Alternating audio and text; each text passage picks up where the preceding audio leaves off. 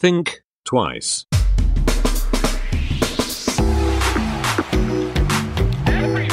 Think twice. Der Podcast über Innovationen, Werte und Wandel.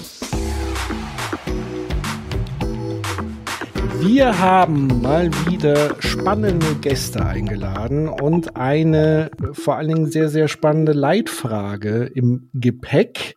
Und ich begrüße recht herzlich Andreas, Roland und Michelle von TBF und Partner. Hallo, ihr drei. Hallo, hallo. Hi. Mögt ihr euch vielleicht mal der Reihe rum äh, ganz kurz vorstellen? Ähm, wer ihr seid, was ihr gerade so macht, was so euer Aufgabengebiet ist.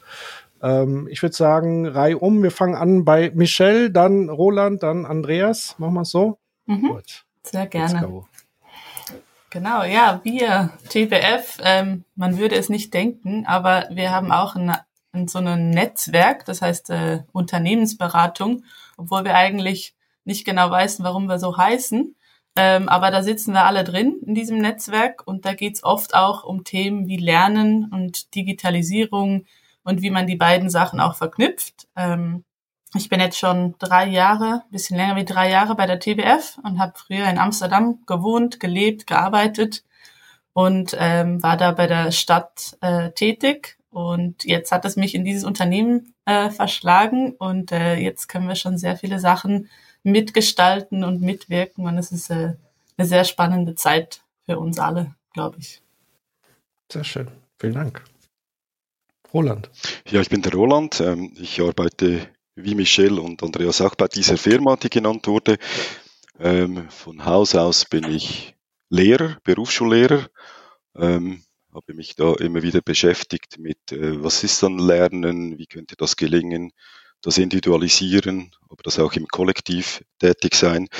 Ähm, Und all diese Erfahrungen kann ich jetzt äh, immer wieder mal nutzen im im geschäftlichen Kontext, wenn es eben darum geht, so Fragen nachzugehen, was ist denn neues Lernen, neues Arbeiten und ähm, was hat das mit Leben zu tun? Sehr schön. Andreas. Ja, ich bin der Andreas und ich möchte das noch korrigieren. Roland ist nämlich eigentlich Automechaniker.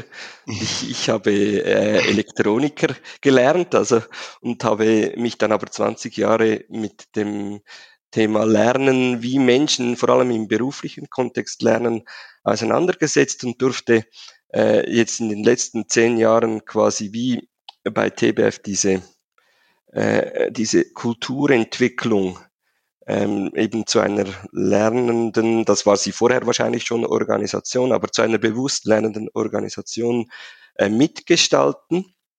Und im Moment finde ich es wirklich extrem faszinierend, wie wir so diese diese, diese Infrastrukturentwicklung, also so Projekte, große Infrastrukturen, wie wir das mit Lernen verbinden können und weil wir ja eben auch da sehr viele äh, offene Fragen haben, äh, die, die, die, die einfach direkt mit Lernen verbunden sind, mit Lernen von einzelnen Menschen, aber auch von Organisationen. Das ist schon ähm, etwas, was, was mich im Moment fasziniert. Sehr schön. Dann würde ich sagen, versuchen wir mal so ein bisschen einen Einstieg zu finden, tatsächlich in ein sehr breites Thema. Also wir haben ja das Thema äh, Lernen, Arbeiten und sogar Leben. Also die, die Leitfrage, die wir heute uns mitgebracht haben, ist, wie können wir das neue Lernen und Arbeiten leben? Und ähm, auch wenn wir nur sehr kurz darüber diskutiert haben, wie jetzt der Titel ist gemeinsam, äh, steckt da, glaube ich, sehr viel Tiefes drin, nämlich also das Neue ähm, Lernen und Arbeiten, das auch miteinander zu verbinden und vor allen Dingen nicht nur das zu denken, das war nochmal ein wichtiger Impuls von Andreas, sondern wie können wir das auch tun tagtäglich und ins Leben kommen. Ähm, da ist natürlich naheliegend so ein bisschen die erste Frage an uns alle, weil letztendlich ist es ja auch ein, ein gemeinsames ähm, Gespräch, aber ich spiele es natürlich als, als erstes mal an, an euch als Gäste. Was ist denn für euch das Neue eigentlich daran? Oder wie würdet ihr das Neue vielleicht auch vom Alten her abgrenzen? Also ihr könnt euch jetzt aussuchen, ob ihr erstmal das Alte beschreibt und dann das Neue oder von vornherein mit dem Neuen reinkommt. Und vielleicht, das möchte ich vielleicht noch ergänzen, ähm, auch nochmal, du hast, Andreas, du hast eben schon gesagt, ihr macht Infrastrukturprojekte. Michelle hat eben Unternehmensberatung genannt. Vielleicht sagt er nochmal genau, was ihr macht ähm, äh, in, in der Schweiz bei TBF und Partner ähm, und warum für euch auch dieses, dieses Lernen heute so wichtig ist und vielleicht, was sich auch bei euch geändert hat. Infrastruktur ist ja immer eigentlich immer, wir kennen uns ja auch ein bisschen aus, weil wir auch in einer Branche, in einer Infrastrukturbranche arbeiten. Ähm, Infrastruktur ist ja immer lange, ein, auf lange Zeit angelegt oder sollte sie zumindest. Und, und ähm, uns treibt da auch mal die Frage, wie können wir das, das, das, das Neue, aber auch die, das, das, das, die Geschwindigkeit letztendlich in diese Themen reinbringen, wenn, wenn die Leute, viele Leute im Kopf eben dieses Infrastruktur einmal bauen, 40 Jahre abschreiben und sich dann nie wieder drum kümmern, äh, wenn das im Hinterkopf ist. Ähm, genau, das ist so vielleicht noch so vielleicht ähm, als Intro, ähm, um, um für die Zuhörerinnen und Zuhörer immer zu schauen, in welchem Kontext ihr euch denn tagtäglich so bewegt. Mir kommt da gleich eine Geschichte in den Sinn und würde vielleicht vorschlagen, wir beginnen da mit einer Geschichte. Und das war die Geschichte, du, die du erzählt hast. Ähm, ich sage dir jetzt, Andreas, ich sage dir äh, weiterhin Sagi, das andere irritiert mich zu fest. Ähm, Sagi, ähm, wo du, ähm, ich glaube, Michel war auch dabei, das war so, vielleicht liegt das zwei, drei Jahre zurück. Äh, ihr, ihr wart auf dem Rückweg von einem Kunden. Du warst, glaube ich, hinten im Fahrzeug und vorne ähm, zwei Mitarbeiter von uns und die hatten sich ganz fest gefreut davon, wo du und ähm, du konntest das gar nicht so richtig fassen und erst im Lauf, Laufe der Zeit äh, konntest du so Bewusstsein bilden. Weißt du noch, welche Geschichte das ich da anspreche? Ist das, ist, wäre das eine zum Beginnen? Ja, vielleicht, wie, wie, ja. Kann ich versuchen mal. Also, wir haben, ähm, wir haben einen Kunden in der Ostschweiz, äh, der ähm, hat äh, gemeinsam der Verwaltungsrat und die Geschäftsleitung, in Deutschland sagt man, glaube ich, der Aufsichtsrat, haben die ähm, Ideen entwickelt, wie zum Beispiel die Müllverwertung äh, bei ihnen aussehen könnte im Jahr 2050. Also so wie Nils gesagt hat, oder diese diese zwei, diese 30 Jahre.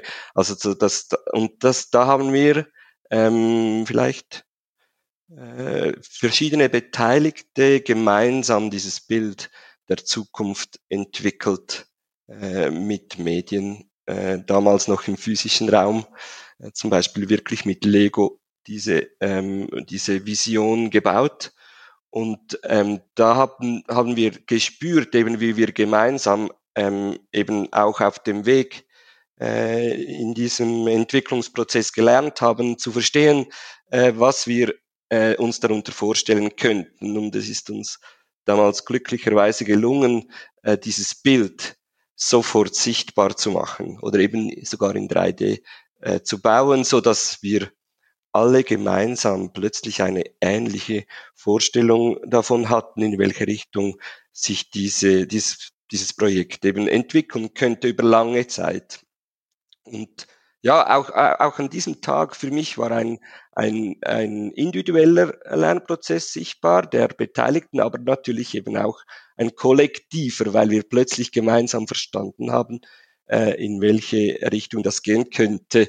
Und jetzt für meine Kollegen, ähm, die haben Erfahrung in diesen Projekten äh, und die haben sich deshalb ganz besonders gefreut, weil sie gespürt haben, dass jetzt bereits ein Kern von, man sagt dem Stakeholdern oder Beteiligten, ein gemeinsames Bild haben und eben auch gemeinsam jetzt diesen, diesen Prozess weiterentwickeln können. Und, und ähm, das ist so etwas unserer, so ein Kern unserer Arbeit, dass wir so ähm, immer wieder gemeinsam sichtbar machen, äh, in welche Richtung wir Schritt für Schritt äh, arbeiten und eben lernen wollen.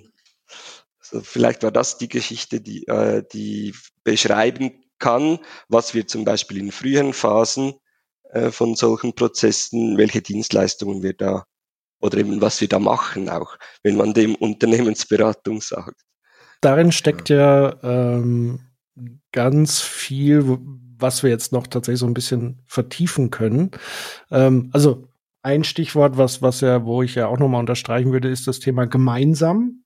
Ja, und auch, äh, sag ich mal, grenzübergreifend, also unternehmensgrenzübergreifend, so habe ich das so ein bisschen verstanden. Also ähm, mit verschiedenen Stakeholdern, die sich gemeinsam zu einer Mission aufmachen und auch noch in die Zukunft ähm, nicht nur denken, sondern ein Bild entwickeln. Also etwas, was greifbar, erlebbar ist. Ähm, und ich glaube, das ist schon mal ein, ein wichtiger Faktor, den wir da rausgreifen können, was das neue Lernen und Arbeiten nämlich bedeutet, nämlich dieses, ja, dieses Gemeinsame, weil ähm, ich glaube, die Welt ist so komplex geworden, ähm, dass man das nicht mehr alleine wirklich hinbekommt und schon gar nicht so große Vorhaben letztendlich, die ja auch verschiedene Auswirkungen auf andere haben. Ähm, also Nils und ich predigen ja da auch immer die, die, die systemische Denkweise ähm, und die vernetzte Denkweise in den Vordergrund zu stellen, ähm, die, wenn man jetzt nochmal den Vergleich zieht zu der altherkömmlichen, ist eher so lineares Denken, ja, von A nach B kommen und es gibt ganz klar eine Linie und sonst äh, ist alles sozusagen abgeschirmt davon. Aber die Dinge hängen halt alle miteinander zusammen im Grunde genommen. Und wenn ich da ein Rädchen drehe, dann bewegt sich da irgendwo anders was.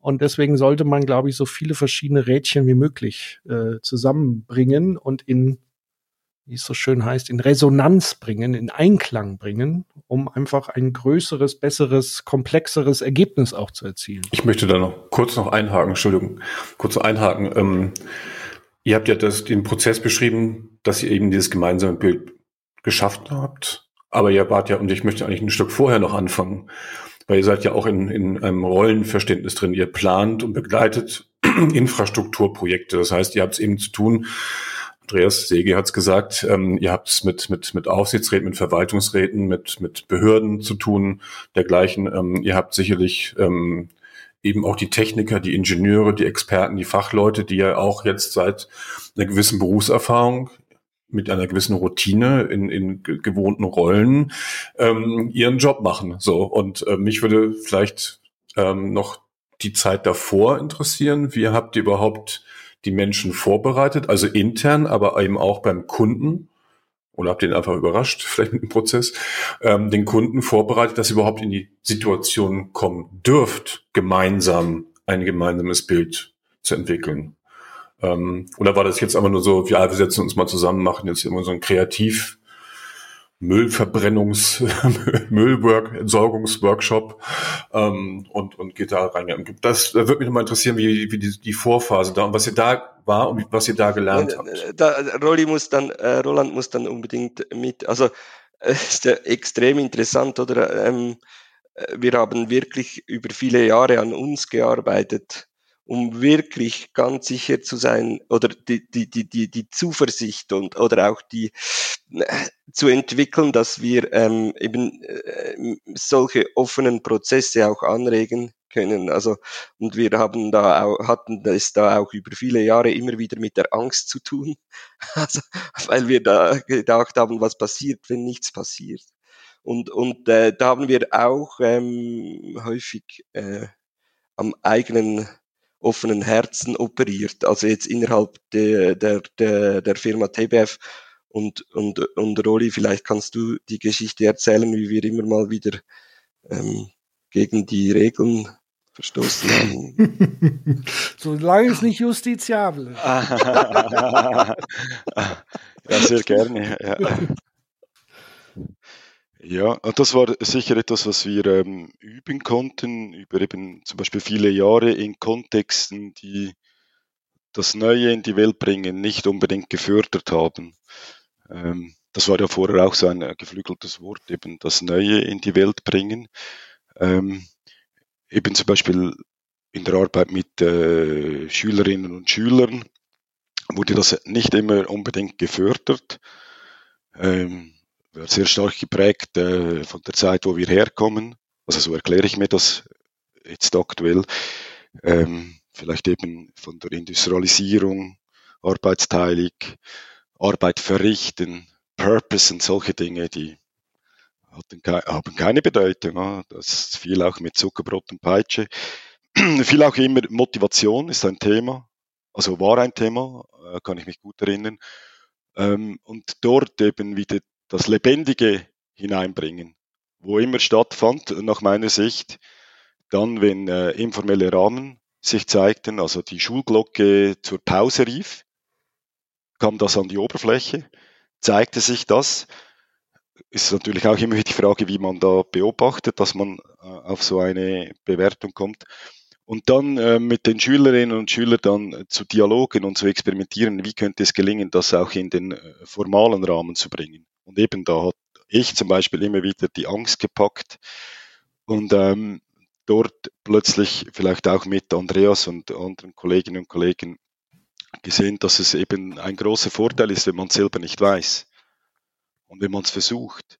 Und wenn man eben sich selber dann diesen Methoden und Tools und so bedient, die die, die Schüler, mit denen die Schüler ihre Entwicklung gestalten sollten und so gleich zum Vorbild wird, wie man das tun kann, wenn man das dann teilt mit den Schülerinnen und Schülern. Und was ich dort äh, für mich, also bei mir, ich habe wirklich gemerkt, ich hätte das nie gedacht. Also diese Glaubenssätze, die sind ganz tief verankert und da war ich vielleicht 35, 36 Jahre alt. Das war vielleicht schon ziemlich gefestigt und ich hätte nie gedacht, dass es nochmal anders sein könnte. Nie. Mhm. Da habe ich gedacht, ah komm, mach, es ist so, also auf, es ist wirklich, ich sage jetzt nicht diesen Begriff, es ist einfach überhaupt nicht äh, berauschend, was ich da hatte, obwohl wir immer daran gearbeitet haben, dass ich gedacht habe, komm, jetzt probiere ich mal, probiere ich mal, äh, mal gucken, vielleicht kommt ja trotzdem was raus, aber ich hätte es nie gedacht. Und das ist, dann ist es passiert und dann hat es mich in den Bann gezogen. Und das, was wir dort ähm, lernen konnten, eben auch immer wieder Angst zu erfahren, also selber zu merken, wie zeigt sich die bei mir? Also wie reagiere ich, wie, wie, wie denke ich, wie handle ich oder wie, was ist der Unterschied, wenn ich eben nicht in der Angst bin? Und dies bewusst zu machen und dann damit diesen ähm, Reflexen zu operieren, dass man vielleicht gelassener, plötzlich merkt, jetzt bin ich gelassener als noch ein halbes Jahr vorhin. Und das merke ich daran. Und dann dem eine Sprache zu geben und dann zu sagen, na, das könnte eben auch Lernen sein. Und mit den Schülerinnen und Schülern über solche Dinge zu reden, war für mich extrem faszinierend, was das auch gemacht hat dann in ihren, in ihren fachlichen Entwicklungen. Und jetzt diese Erfahrung nehme ich äh, zu dieser Geschichte, äh, wo wir ganz zu Beginn äh, im betrieblichen Kontext dann äh, auch so einen Workshop hatten und weil wir eine junge Abteilung sind, also wenn man da mit Abteilung reden möchte, äh, und äh, auch in der Akquisition mal ein bisschen Erfolg brauchten, war es wie eine Situation, die doch etliche Stressoren hatte. Mhm. Und der Druck, vielleicht auch nur in uns selbst, war ziemlich hoch. Und äh, die Erwartung, dass es jetzt gelingen muss, auch, und da wissen wir alle, wenn man da ein bisschen systemisch denkt, dass dann die Wahrscheinlichkeit ziemlich klein wird, dass es dann gelingen kann. Egal, wir haben da das so gemacht und da waren wir zu dritt, viert und eben nervös und angespannt und wir kamen, Saki und ich kamen mit der Idee, wir könnten jetzt so mit Lego etwas tun. Selber hatten wir, also zumindest ich, keinen Kurs gemacht in Lego Serious Play oder Design Thinking. Wir haben einfach mit den Schülerinnen und Schülern und auch mit den Studierenden so gearbeitet und gemerkt, dass das helfen könnte. Und dann ähm, wollte der damalige Chef, der war ein sehr kooperativer, wollte von mir unbedingt wissen, was ich dann möchte mit dieser Methode und äh, wie das geht. Und er erwartete, dass ich eine, eine Skizze mache, wo ich dann sage, dieser Legostein bedeutet das und das. Und das war auch noch spannend. Genau in diesem Kontext hat dieser Mensch sich so gezeigt. In anderen Kontexten viel offener. Und das hatte ich schon auch ein bisschen auf dem Radar, dass Menschen nicht sind, sondern dass Menschen sich verhalten je nachdem, äh, wie sie, ja, wie sie das sehen. Und ähm, ja, und jetzt komme ich auf den Punkt und dann ging ich zu Andreas. Oh ja, bin ich auf dem Punkt, habe ich schon die Zeit aufgebracht. Da ging ich zu Andreas und sagte ihm, oh, jetzt, jetzt müssen wir wieder da. Und dann haben wir entschieden, aufgrund der Erfahrung, komm, jetzt nehmen wir es einfach mal mit, diese Legos. Aber nicht ähm, ganz prominent auf dem Pult und so, sondern haben es dabei. Und wenn es die erstbeste Gelegenheit äh, gibt, dann nutzen wir die. Und dann haben wir begonnen und bei der erstbesten Gelegenheit, vielleicht haben wir die auch ein bisschen erfunden, haben wir diese Lego auf, auf den Tisch gebracht. Und das war jetzt wirklich spannend. Da konnte unser damaliger Chef das wirklich erfahren, was, mhm. wie diese Lebendigkeit ins Spiel kam und wie die Leute äh, plötzlich da versuchten zu kooperieren und miteinander ein gemeinsames Bild zu erschaffen. Und das ist sehr spannend, das konnte ich drei Vierteltage vorher nicht beschreiben. Also das Erklären von dem Neuen ist wie aussichtslos. Und meine Erkenntnis ist, wie gelingt es, gemeinsame Erfahrungen zu machen, die man dann reflektieren kann. Weil anschließend, gell, Sagi, und da war auch Michel schon da, anschließend ähm, sind diese Lego Geschichten bei uns durch die Decke. So drei Vierteljahre war ganz, ganz, äh, war ein Hype mit Lego und solchen Dingen. Das ist jetzt auch ein bisschen wieder abgeflacht, auch wahrscheinlich geschuldet der Pandemie und so. Und das ist so diese Geschichte. Also äh, in meinen Augen ist, hat es viel damit zu tun, intelligent Regeln zu brechen. Die Frage ist, was ist denn intelligent? Also das erste, was, was ich da rausziehe, ist das Thema wer lernen will, muss auch bereit sein zu verlernen. Also eben äh, im, im Sinne von, dass manche erlernte Dinge einem vielleicht auch im Wege stehen, Neues zu lernen, weil man eben A, vielleicht sozusagen ähm, glaubt schon alles zu wissen. Das ist so der eine Punkt. Oder weil es eben das Neue konterkariert. Also weil man sich vielleicht selber äh, äh, Normen und Regeln erlernt hat, die einen daran hindern, mal frei und neu und anders zu denken. Das ist so das eine, was drin steckte für, für mich. Ähm, weiß nicht, Nils, hattest du auch noch? Ähm Roland hatte ganz viele Sätze geschrieben, äh, gesagt, die ich mir aufgeschrieben habe. Also den ersten schönen Satz fand ich schon, was passiert, wenn nichts passiert. Ähm, und, und dieses Regelbrechen und Experimente und das mit dem Lego, was ich da sehr spannend finde, ist, und ich glaube, das kennen alle, die versuchen, das Neue irgendwo in die Welt zu bringen. Also es ging mir zum Beispiel auch mit Design Thinking so. Das hört sich immer gut an, wenn man das sieht und wenn man das, ähm, ich habe das MIT in der 90er kennengelernt und gesehen, dann nimmst du das so auf und du bist irgendwie dabei und dann gehst du mit diesem, mit dieser, mit diesem dieser, dieser Motivation dann in die Gruppe und stellst auch mal fest, das interessiert die gar nicht, weil sie es nicht erlebt haben. Und, und diesen, diesen Sprung, das zu vermitteln, diesen, diesen, diesen, diesen Platz, den es da braucht, oder diese Zeit, die es auch braucht, das Erleben, das es braucht, das kann man eben schlecht in eine Checkliste packen. So, und dieses, das hast du ja auch geschrieben, diese, was dann euer Chef gesagt hat, zu rechnen, das kennt, glaube ich, jeder ähm, ja, was ist denn eben, was ist die, was ist Outcome aus so einem Lego-Stein? Was ist der One-Pager des Lego-Steins quasi? Ähm, und, und was kann der und was darf der, was darf der nicht? So, und das kann man natürlich alles ähm, nicht so richtig erklären. Und ich habe mich gerade daran erinnert, ich habe mal so einen Workshop, äh, einen Vortrag gehalten über Design Thinking, wollte auch unbedingt Lego Serious Play mit reinbringen und habe denen einfach eine Kiste Lego mitgebracht und dann habe ich die einfach dahingestellt und dann haben die Leute automatisch angefangen, sich dieser Lego-Steine zu bedienen und haben angefangen, was zu bauen.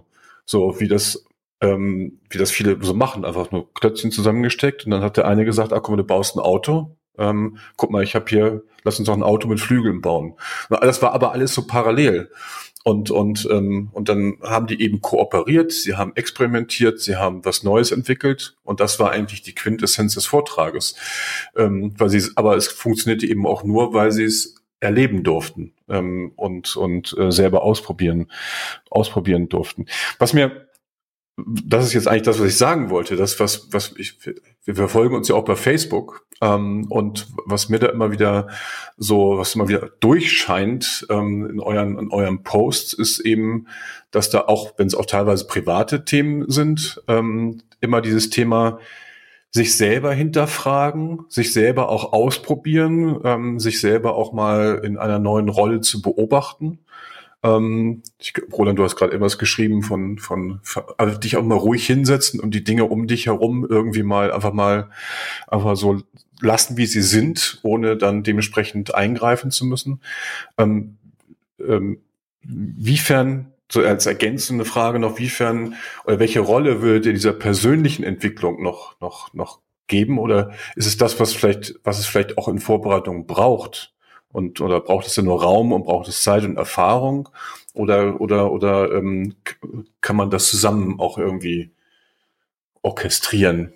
Ähm, jetzt bin ich gerade so auf einen Unternehmensberater-Trip, das wollte ich eigentlich gar nicht. Ähm, ich will gerade keine neue Methode entwickeln, sondern ich will versuchen rauszukriegen, was sind so die eigenen Anteile und was sind so die, die, die Anteile, die von außen kommen? Und was sind von innen und außen, das irgendwie zu, miteinander zu verbinden. Da suche ich gerade so ein bisschen so den Weg, ähm, weil ich das bei euch immer sehr stark spüre, dieses, dieses Selbstkritische, dieses Selbsthinterfragen, sind wir auf dem richtigen Weg, machen wir das Richtige, dürfen wir diese Regel brechen, was ist überhaupt eine Regel? Ähm, und geht das und geht das nicht? Und ich, und ich, für mich ist das auch persönlich wichtig, weil man immer diese, diesen, ich habe mir bei euch so eben als Stichwort aufgeschrieben, äh, das Thema Erwartungshaltung. Und ist es die, eigentlich die eigene Erwartungshaltung, was passiert, wenn ich die Regel breche? Oder ist es die projizierte Erwartungshaltung, was andere machen, wenn ich die Regel breche? So, und, und ähm, das finde ich immer, das finde ich persönlich ähm, sehr spannend, weil es auch irgendwie immer auch für ein Experiment ist.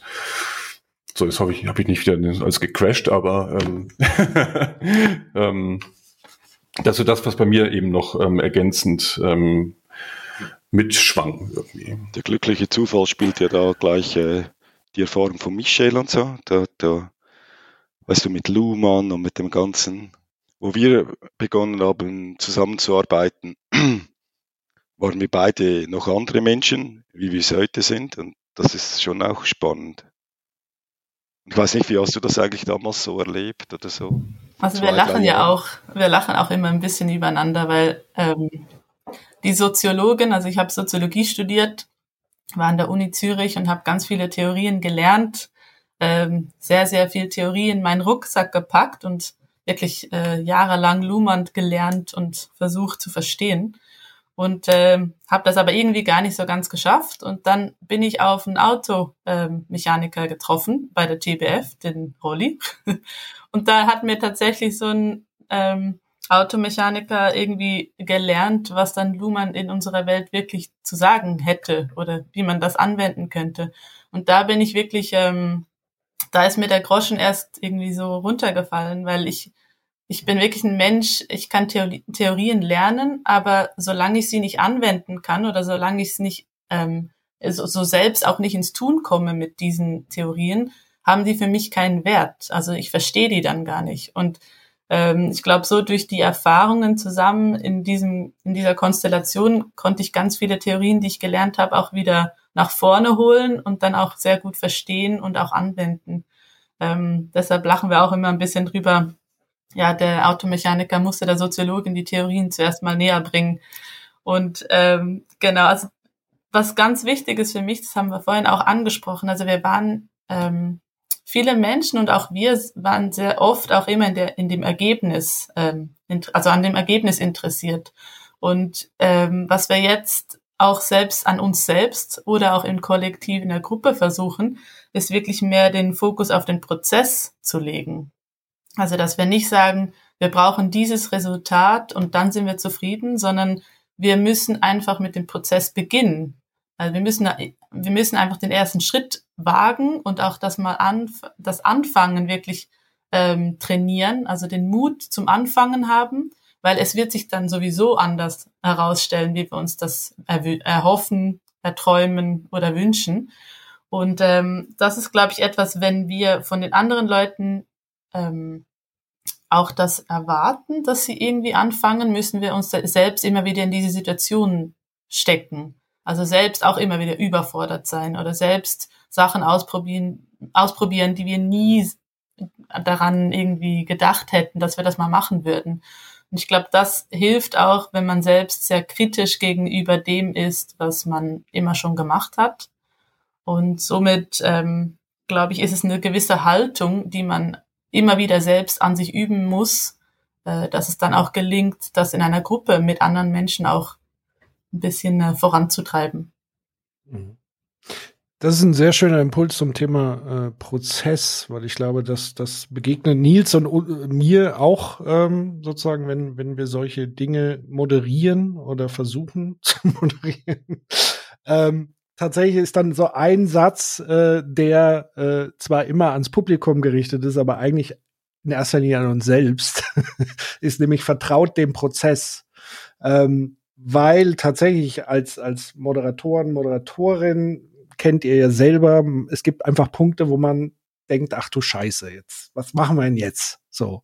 Also wenn eine Gruppendynamik ist und normalerweise ist in, in solchen Kreativprozessen, wo man gemeinsam komplexe Dinge sich ausdenkt, gibt's auch immer wieder Punkte, und das ist völlig normal, wo, wo alle überfordert sind und jetzt nicht wissen, ah, wir haben doch eigentlich so gut gearbeitet und jetzt plötzlich sind wir an so einem Punkt, wo es alles zu scheitern droht. Und dann fällt immer dieser Satz, also der fällt sowohl für die Teilnehmenden wie auch dann für uns selbst. Und tatsächlich ist das, was, was ich zumindest da gelernt habe, tatsächlich so, dass das sehr beruhigend ist. Also so ein Prozess, wenn man, natürlich ist sowas ein großer Teil an, an Vorbereitung, was man natürlich machen sollte. Aber man kann es halt nicht Minute für Minute durchplanen, also so checklistenartig, sondern muss einen Rahmen schaffen, einen vertrauensvollen Rahmen, glaube ich. Und das können wir ja gerne ja noch mal gemeinsam vertiefen, wie aus eurer Sicht so sowas im Idealfall in Anführungszeichen, weil den Idealfall gibt's ja eben auch nicht, weil weil es ja komplexe äh, Mechaniken und so weiter sind. Ähm, aber da steckt so ganz viel, ich kann es noch nicht so ganz greifen, was es ist. Es ist so, also weil wir schon bei Luhmann gerade waren, Luhmann, der Komplexität sehr ausführlich beschrieben hat, aber das, was bei mir immer hängen bleibt, ist sozusagen das Vertrauen, ähm, Komplexität reduzieren kann oder managen oder handhaben kann, handhabbar machen. Das heißt, dieses Vertrauen auch in dieses Ungewisse rein, in die Fähigkeit der anderen, dass man vielleicht auch sich mal fallen lassen kann und jemand anders, das sind so die klassischen Teambuilding-Übungen, ich falle nach hinten und einer fängt mich auf. Das ist, hat ja auch seinen Sinn und Zweck letztendlich. Ähm, dass das eigentlich essentiell ist. Also würdet ihr das auch so sehen, dass wirklich die Voraussetzung oder die hauptsächliche Voraussetzung eine vertrauensvolle Atmosphäre ist? Und wenn ja, wie schafft man das? Oder ist das etwas, was entsteht? Oder ja ich habe einfach extrem häufig schon erlebt, dass wenn es dann eben nicht mehr weitergeht, also auch in diesen kollektiven Prozessen, dann sind das ja so mindestens mittlere oder kleinere Krisen. Es ist ja nicht so, dass wir dann Hunger leiden. Aber ähm, äh, und das sind einfach unglaublich gute Lernchancen. Und, und dieses Reframing, dieses Umdeuten, das könnte sein, dass das auch hilft, also zuerst muss ich mir ja irgendwie selber vertrauen, äh, bevor ich irgendwie ähm, hoffen kann, dass das Vertrauen in der, in der Gruppe oder eben im, im Netzwerk entsteht. Ähm, das sind so meine Gedanken dazu.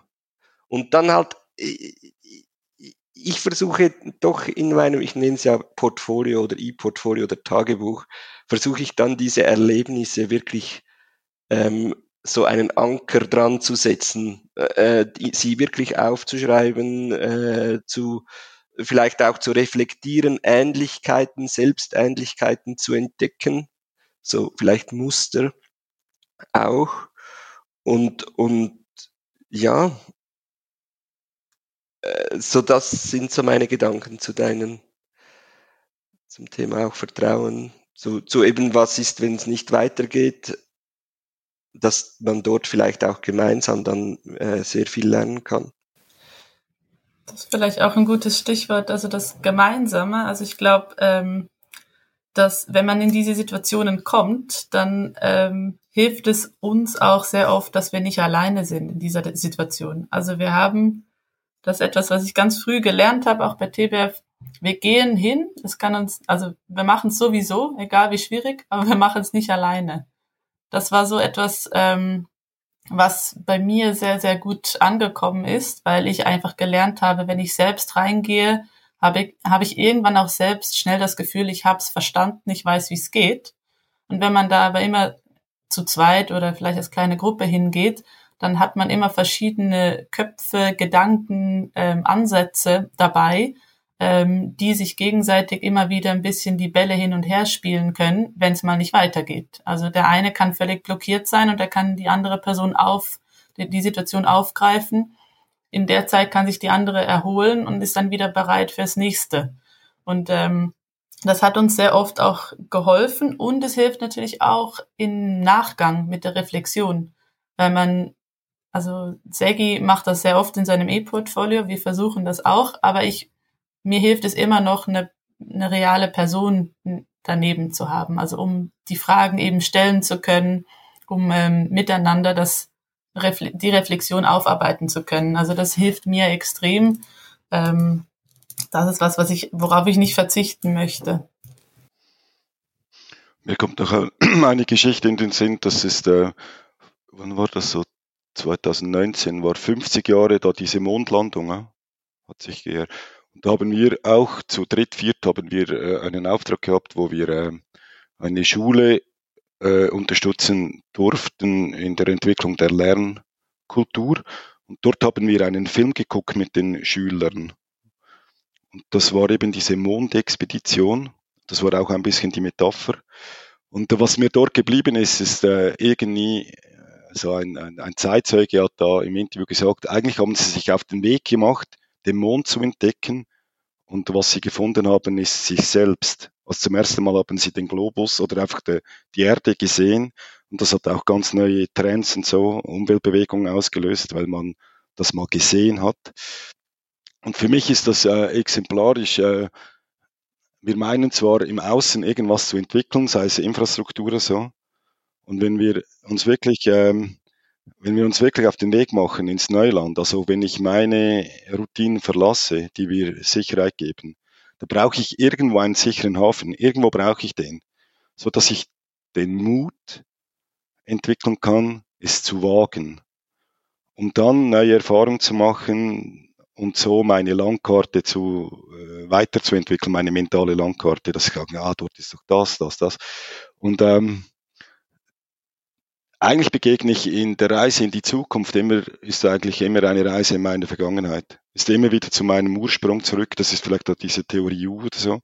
Ich gehe zum Ursprung und begegne mir selbst. Also was habe ich in meiner Vergangenheit gelernt, wie ich mit solchen Zumutungen umgehe. Und dann erkenne ich diese Muster und die zeigen sich da mir in solchen Krisen, das sind ja krisenähnliche Situationen, die ich selber suche und die nicht äh, geprägt sind von einem krassen Veränderungsdruck im Außen, wo ich dann wie keine Zeit habe, sondern ich spiele im Prinzip mit, diese, mit mir selbst so solche Krisen durch.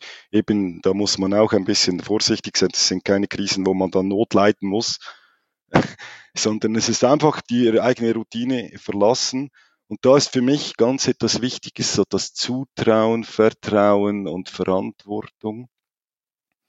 Und für mich ist es dieser sichere Hafen. Also wenn ich Leute um mich habe, wo sagen, ah komm Rolli, probier's doch. Was kann schon passieren? Crasht halt einmal ein Meeting, so what? Und ich sage, ja, meinst du, oh, das ist aber ganz schlimm, ja, okay. Und, äh, und irgendwie das gelingen kann, dass man mal etwas Neues versucht. Immer mit dem Risiko, dass man scheitert das ist für mich dieser sichere Hafen extrem wichtig und eben so durch die neue Erfahrung entwickle ich zunehmend Selbstvertrauen, auch in den Prozess zu vertrauen und diese Selbstwirksamkeitserwartungen oder so äh, verändern sich und ich suche diese Situationen zunehmend und das, und das äh, kommt dann in so eine Spirale, Spirale rein. Und das Selbstvertrauen zu entwickeln, das hat für mich wieder ganz viel mit Lernen zu tun. Und mit eben Sicherheit ist nicht im Außen, sondern Sicherheit ist Verunsicherung zu er erkennen und diese lernen in Sicherheit umzuwandeln. Und all cool ist, wenn es nicht in einer Krise ist, also wenn man nicht äh, dann beginnt, wenn der Lockdown losgeht, sondern wenn man schon im Vorfeld immer ein bisschen spielt mit solchen Situationen, wo für einen neu sind. Ich möchte ganz kurz, Patrick, mal ganz was anderes mal auflösen. Also, wenn ich euch jetzt so zuhöre, denke ich, naja, das ist so ein kleines Ingenieurbüro, da irgendwo in Zürich, da sitzen zehn Leute, ähnlich wie so in einer kleinen Kommune, und die probieren sich aus und, und äh, da kommt, kommt mal ein Infrastrukturprojekt, da begleitet man mal einen Kunden und entwickelt mal ein paar neue Ideen. Ähm, vielleicht können wir das mal ein bisschen auflösen, weil TBF, also der Kontext, in dem ihr euch bewegt, das ist ja jetzt kein kleiner, sondern vielleicht könnt ihr mal so ein paar Eckdaten nennen, in welchem Kontext ihr genau diese Experimente macht. Die Kontexte, man nennt, äh, wie Michelle das so schön gesagt hat, wo man auch mal überfordert sein kann ähm, und, und, und, und selber reflektieren kann. Ähm, vielleicht mögt ihr mal so ein paar KPIs nennen, um da mal äh, den Bogen zu spannen, damit man das auch besser vielleicht ähm, einordnen kann. Ja, gerne. Also wir sind ja ein Unternehmen, so fast 300 Personen, wenn man alle zusammenzählt.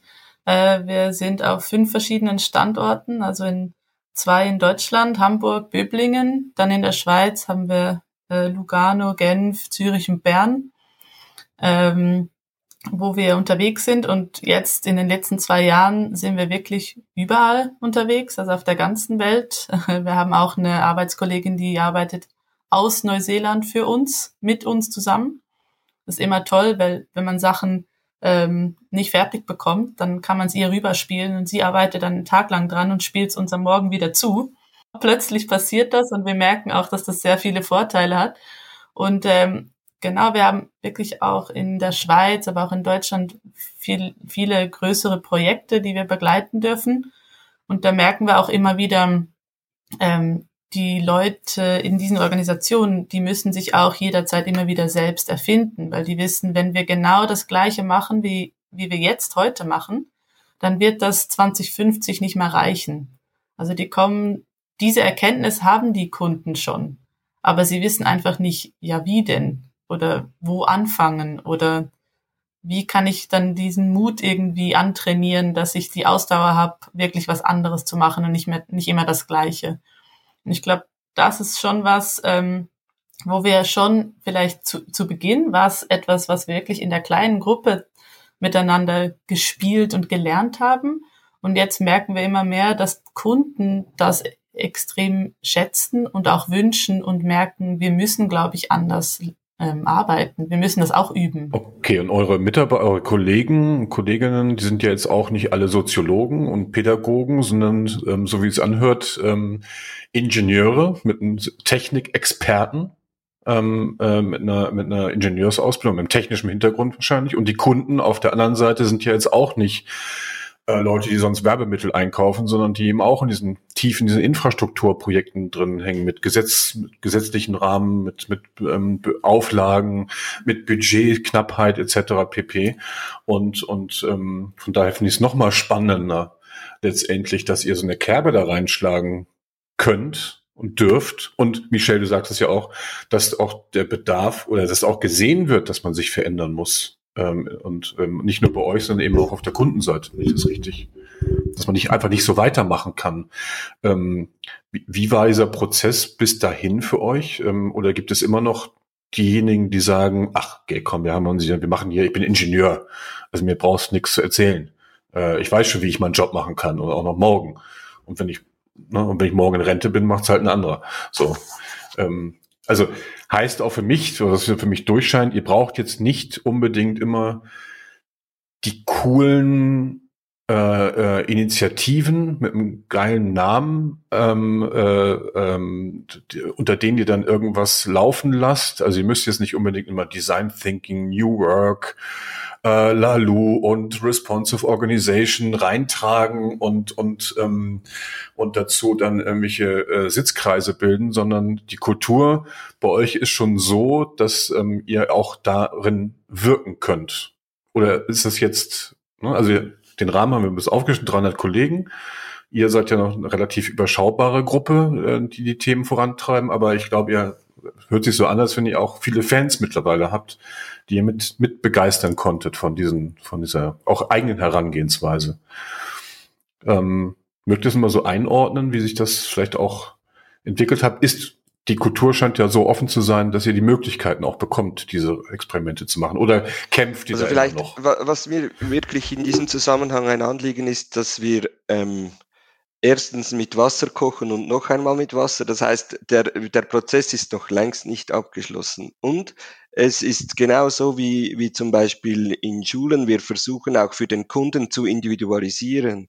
Das heißt, ähm, es gibt äh, Entwicklungen, da sind wir vielleicht schon drei Jahre jetzt mit dem äh, an, an diesem Projekt am, am entwickeln und, und die Kultur auch im Gegenübersystem ist, lässt dies oder jenes noch nicht so zu und nichtsdestotrotz regen wir es immer wieder an, sagen wir das. Und dann gibt es offenere Kulturen oder eben Kund, äh, bei Organisationen, auch beim Kunden, da, da, da ist schon, schon mehr möglich, aber wir, wir sagen nicht einfach, ja, ähm, alle unsere Kunden müssen jetzt sich irgendwie auf das einlassen, sondern eben wir versuchen auch wieder zu verstehen, was ist dann möglich. Wir bringen es ein in verschiedenen Phasen, äh, arbeiten vielleicht chancenaffin, um zu sehen, ähm, wo, wo sich jetzt wieder Möglichkeiten ergeben, äh, einen Next. Und scheitern auch immer wieder damit, dass, dass, dass der Kunde sagt, ja, bleib mir mit dem fern oder? Das, das, das, das, das kannst du vielleicht bei denen äh, oder in der Schule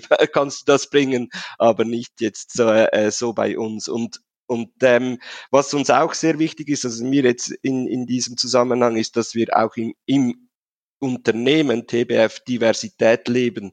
Also dass zum Beispiel nicht alle jetzt unsere Haltung haben müssen, sondern dass es auch, dass wirklich Platz hat für unterschiedliche Haltungen.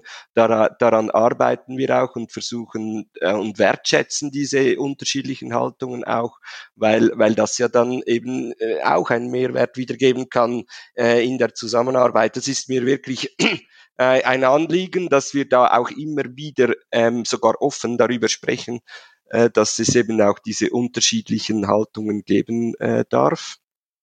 Und, äh, und sonst ist der Prozess halt mindestens zehn Jahre alt. Also dass, da, da, dass wir ähm, immer wieder darüber nachgedacht haben, beziehungsweise nicht nur gedacht, sondern auch äh, experimentiert.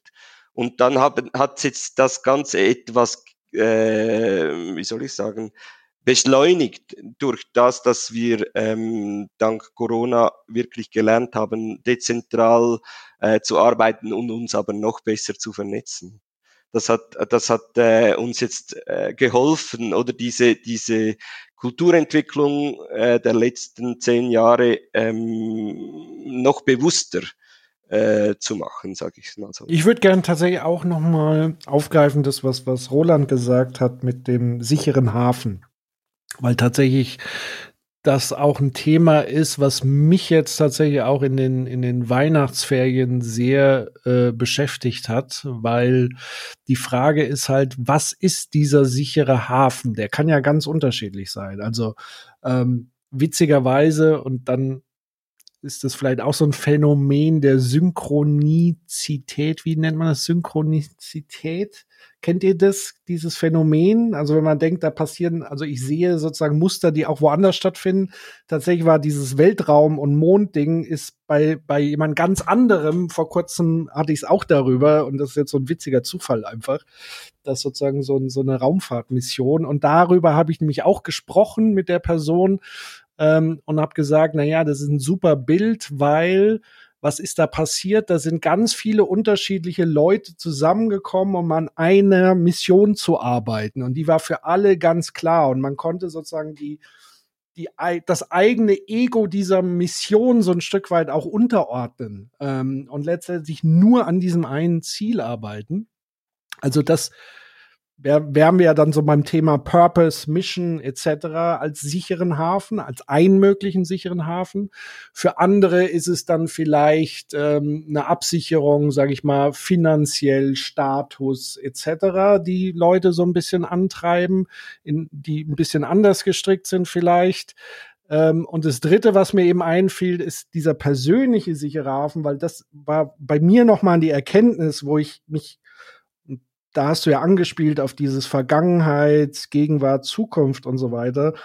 Das habe ich kürzlich sozusagen bei mir selber so diese Muster herausgefunden. Es gibt sozusagen so eine Art Kindheits-Patrick, eine Art Jugend-Patrick und eine Art Erwachsenen-Patrick. Und ich merke das bei vielen Krisensituationen, dass ich diese Phasen nochmal durchlaufe. Also das Kind in mir sah, ist so ein bisschen trotzig und, und ist beleidigt. Ich, ich will doch jetzt hier was spielen und wieso darf ich nicht, so ungefähr. Dann geht es sozusagen in diesen, in diesen jugendlichen Rebell rein. Da sage ich, es mir jetzt egal, ich mache das jetzt einfach. Ich breche sozusagen die Regeln, ja. Und dann der, der Erwachsene, der das dann aber noch mal vernünftig, in Anführungszeichen, reflektiert und das, das Rebellische wieder so ein Stück zurücknimmt, dass es eben auch nicht so viel Schaden anrichtet. Also das ist etwas, was mir hilft, auch wieder einen sicheren Hafen zu machen, wenn alles andere so rundherum zu fehlen scheint. Ähm, also dieses auch, was sind so meine Werte? Ich habe jetzt zum Beispiel tatsächlich auch in dieser Reflexion nochmal den, den Hacker in mir wieder entdeckt, was mir unfassbar viel Kraft gibt, weil, weil ich sage, jo, das ist so ein Teil meiner Identität. Und, und wenn ich das verstärke und ausspiele, also Hacker natürlich jetzt nicht äh, im, im negativen Sinne, sondern im, im spielerisch positiven, das muss man noch dazu sagen. Ähm, also nicht in irgendwelche Systeme eindringen und Schaden anrichten, sondern in Systeme eindringen und gucken, was kann ich verbessern. Ähm, das hat mir tatsächlich auch noch mal so, so einen sicheren Hafen letztendlich gegeben, zu sagen, ja, wofür stehe ich eigentlich, wofür lebe ich eigentlich, was macht mir eigentlich Spaß, was treibt mich an, ähm, um das dann wieder reinzubringen. Ähm, habt ihr sonst noch Beispiele für so sicheren Hafen oder gibt es irgendwas, wo ihr sagt, also das braucht man auf alle Fälle, auch für solche Prozesse, die ihr jetzt macht? Also braucht es ein, immer eine Art Purpose oder geht es auch einfach mal aus dem Nichts heraus? Wie würdet ihr noch mal so diesen sicheren Hafen ähm, beschreiben? Also ich glaube, ein Purpose, äh, der hilft sicher, wenn man sich den immer wieder selbst bewusst macht, also persönlich, aber dann auch immer wieder im Kollektiv, also mit der Gruppe, die man, also mit der man stark arbeitet. Das ist sicher ein Punkt. Ähm, eins, was mich sehr stark ähm, vorantreibt, ist wirklich dass ich selbst ständig lernen darf.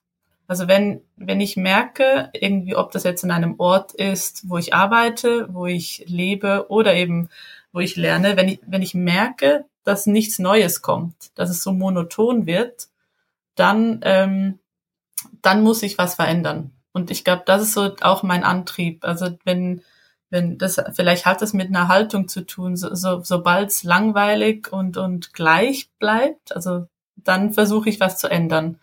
Und ich glaube, das, das ist auch was, was mir in dieser Situation sehr hilft, um auch ständig voranzugehen. Äh, mich nicht mit dem zufriedenzustellen, was ich dann hab, sondern ich will dann immer was Neues. Kann natürlich auch manchmal, manchmal sehr hinderlich sein, weil andere Leute sagen, ja, kannst nicht einfach mal gemütlich ein Wochenende dich da hinsetzen und nichts machen. Nee, das geht nicht. Muss immer irgendwo was herausfinden, lesen, experimentieren ähm, mich selbst hinterfragen und so ist auch anstrengend, aber es ist irgendwie so etwas, was, was mich auch irgendwie glücklich macht. Also es ist vielleicht auch eine kleine Droge, die ich habe innerlich. Immer so das Neue, so den Kick herauszufinden über mich selbst und über mein Umfeld. Für mich ist so der, der sichere Hafen irgendwie so wie die Metapher, dass dein Raum und das ist auch Zeit und so, wo ich mich getraue, die Maske abzunehmen also wo ich, wo ich getraue, mich zu zeigen. Und wenn es nur von mir selbst ist, also mit all dem, was mir auch schon begegnet ist, also wo Scham und Schuld und so, solche Dinge, äh, wo ich immer wieder äh, mich getraue, das auch anzunehmen und dann daran wachsen kann. Ähm, und das hilft, dann überlege ich, was könnte da hilfreich sein, dass solche Prozesse gefördert werden. Und für mich ist es Beziehung, Beziehung, Beziehung. Also eben verknüpfen, vernetzen, auch immer wieder informell. Und bei uns im Betrieb ist das Lernen gar nicht mehr so, ist gar nicht mehr so schwierig, wie das vor noch vor ein paar Monaten war, weil es ist einfach Such Projekte, arbeite mit, zeig vor, geh auch dorthin, wo wo du nicht kannst, Roli. Hast kein Ingenieurdiplom da in der Tasche. Und da kommt, da merke ich dann, ah, jetzt mache ich mich kleiner. Und dann irgendwie wie gelingt es, äh, mich zu öffnen und dann zu verbinden, um so neue Dinge zu erfahren und das dann auch wieder zu teilen. Und äh, das ist dieses Zusammen, das finde ich extrem, ist eben, das ist Co, äh, Co-Arbeit, Co-Lernen, Co-Kreation, immer miteinander. Und es kann auch gut asynchron sein.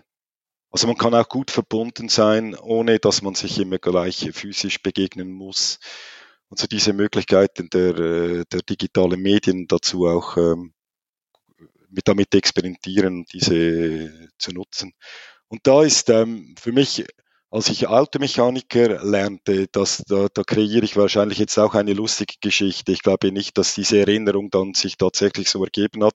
Das ist schon über 30 Jahre her. und da äh, finde ich natürlich auch coole Geschichten, wo mir Spaß machen und irgendwann glaube ich, dass die tatsächlich passiert sind. Und das ist ja dann auch cool, wenn es mich wenigstens an mich freut, wenn ich die Geschichte erzähle. Aber da, wenn ich mag mich erinnern, das war eigentlich sind, sind diese Modelle schon da. Die sind vielleicht uralt und irgendwie haben wir es ein bisschen verlernt und können es jetzt auch wieder ein bisschen schauen. Also man geht mit einem Meister mit, ist ein Novize und cool ist, wenn der Meister nicht unbedingt Erwartungen, also wenn der Meister äh, so selbstreflektiert ist, dass er immer wieder merkt, jetzt habe ich Erwartungen ans Gegenüber und sich äh, systemisch wie klar macht, was macht das mit dem Menschen, wenn ich Erwartungen in mir trage, die ich nicht ausspreche oder so. Und da eine vertrauensvolle Basis zu bilden, so dass dieser Mensch zuschauen kann, wie das geht, dass er auch dann dabei ist, wenn es schwierig ist, also das ist das Ganzheitliche, dass er merkt, okay, ja, so könnte man das auch angehen. Und weißt eben, wie Patrick früher, äh, als Kind wären wir dann davon gesprungen und gedacht, ja, komm, soll doch das machen, wer will. Ich gehe jetzt, ich gehe jetzt zum Abendessen, gehe ins Bett und vergesse es ganz schnell, dass wir sagen, nein, komm, wir bleiben dran. Das ist professionell. Wir bleiben dran, obwohl wir nicht wissen, wie es geht. Und dann ähm, versuchen, neue Wege miteinander äh, zu gehen bis der, der Lehrmeister irgendwann merkt oder spürt oder im Dialog herausfindet, jetzt will es der Roland auch probieren und er etwas machen kann, so im Sinne von einem coolen Projekt, also äh, wo es um, um reale Bedürfnisse geht. Und das weiß ich noch, als er mir gesagt hat, das kannst du meinen Motor ausbauen, dann, das war schöner als, als, als Weihnachten, Ostern, alles zusammen. Ich konnte nicht mehr aufhören, daran zu denken, bis es endlich soweit ist. Und trotzdem hatte ich Angst. Und das dann auszubalancieren und dort äh, Menschen zu haben, die einem ermöglichen, eigene Erfahrungen zu machen. Und natürlich kommt es dann anders raus, als wenn es der Lehrmeister selber getan hätte. Und da zu sein und nicht äh, ich auf mich allein gestellt bin, so kann man Selbstorganisation auch verstehen, sondern er ist da und, und nimmt Anteil und, und, und gibt Feedback und sagt, hey, cool, wie hast du das hingekriegt? Oder wenn jetzt halt etwas schief ist, das auch relativieren und sagen, nee, äh, das passiert halt. Und komm, jetzt gucken wir doch, wie wir das wieder hinkriegen miteinander. Bist nicht allein. Und, ähm, und das ist für mich, diese Erfahrungen von Deins sind für mich heute die Modelle, wo ich mich orientieren kann und sagen kann, was ist jetzt meine Aufgabe, Roland? Und, und da geht es darum, irgendwie Projekte zu suchen. Ich arbeite irgendwo mit, wo ich selber nicht weiß, wie es geht. Ich probiere Leute einzuladen, in mein Feld Erfahrung zu machen und dort immer zu sagen, ich, äh, du musst nichts, wenn du nicht mehr willst. Du musst du nie begründen. Du bist dann einfach nicht da. Und das kannst du mir überlassen. Irgendetwas kommt mir dann schon in den Sinn. Und wenn du spürst, du willst dann auch mal, dann geh. Und es ist dann auch immer schwierig für mich, das loszulassen. Und so haben wir immer wieder etwas miteinander zu, zu lernen, also eben auch diesen Kontrollverlust wieder zu erfahren. Denk, wie kommt denn das heraus? Und das sind für mich so ganz alte Modelle, die jetzt wieder an Bedeutung gewinnen, an Relevanz gewinnen. Und das hat viel für, mit Vertrauen, Zutrauen und so zu tun, dass die Leute lernen, Verantwortung zu übernehmen und die Verantwortung nicht vorausgesetzt wird, sondern dass man das eben auch lernen kann. Dieses, dieses alte, also dieses, dieses, was man, diesen Meister, der einem was gezeigt hat, das ist für mich auch ein ganz wichtig. Ich habe gerade überlegt, Woran lag es oder woran liegt es eigentlich, dass wir das heute nicht mehr können? Also auf der einen Seite natürlich, weil keiner mehr so den Prozess abbilden kann von A bis Z. Also wenn der Handwerker und der Künstler ähm, Unternehmen gegründet hat, der weiß ganz genau, was von A bis Z dann dementsprechend ähm, läuft. Aber und jetzt durch die ganze durch den ganzen bürokratischen, durch den ganzen technokratischen ähm, Ansatz arbeiten ja alle in diesen kleinen Kästchen und wissen ja gar nicht mehr, was ist denn so dann dementsprechend der nächste Prozess. Dann sucht man mal so ein bisschen raus, dann sieht man vielleicht mal zwei, drei, äh, zwei, drei andere Kästchen und mit denen kann man sich auch austauschen, aber man, man sieht dann aber nicht das gesamte Bild. Und, und ähm, was komisch ist, ähm, dass man für das gesamte Bild auch gar nicht mehr, braucht man auch gar nicht so viel Information. Man denkt immer, in diesem kleinen Kästchen muss alles immer, jeder Pixel, sage ich mal, den man da sieht äh, von diesem Bild, ähm, ist jetzt so wichtig. Und dann zoomt man raus und stellt fest, ähm, dass man vielleicht mit, mit 15 Kästchen ein ganzes Bild darstellen kann. Das einzelne Pixel, der einzelne Pixel spielt gar keine Rolle mehr. Ähm, wenn man das jetzt verbindet, und das, das ging bei mir eben so durch den Kopf mit dem, ich weiß nicht, wer es vorhin gesagt hat, ich glaube, Ronald, du warst es auch, wer, wie Leute aus ihrer Rolle handeln oder wie sie aus ihrem Menschsein handeln. Und ich glaube, das, was wir verlernt haben in den letzten 20 Jahren, in dieser Zeit, die, die mal als normal bezeichnet wurde vor Corona, ist, dass wir ähm, diese beiden ähm, diese beiden Dinge nicht mehr übereinander legen konnten, sondern der Meister hat dann eben nicht mehr als Meister agiert, der einem Auszubildenden oder seinem Schüler, Meisterschüler etwas beibringen möchte, sondern der hat schon wieder hauptsächlich in seiner Rolle funktioniert, der jetzt an, eine Leistung erbringen muss, nämlich die Ausbildung, und das muss er wieder irgendwo abhaken. Und ich glaube, diese beiden Dinge sind so auseinandergegangen.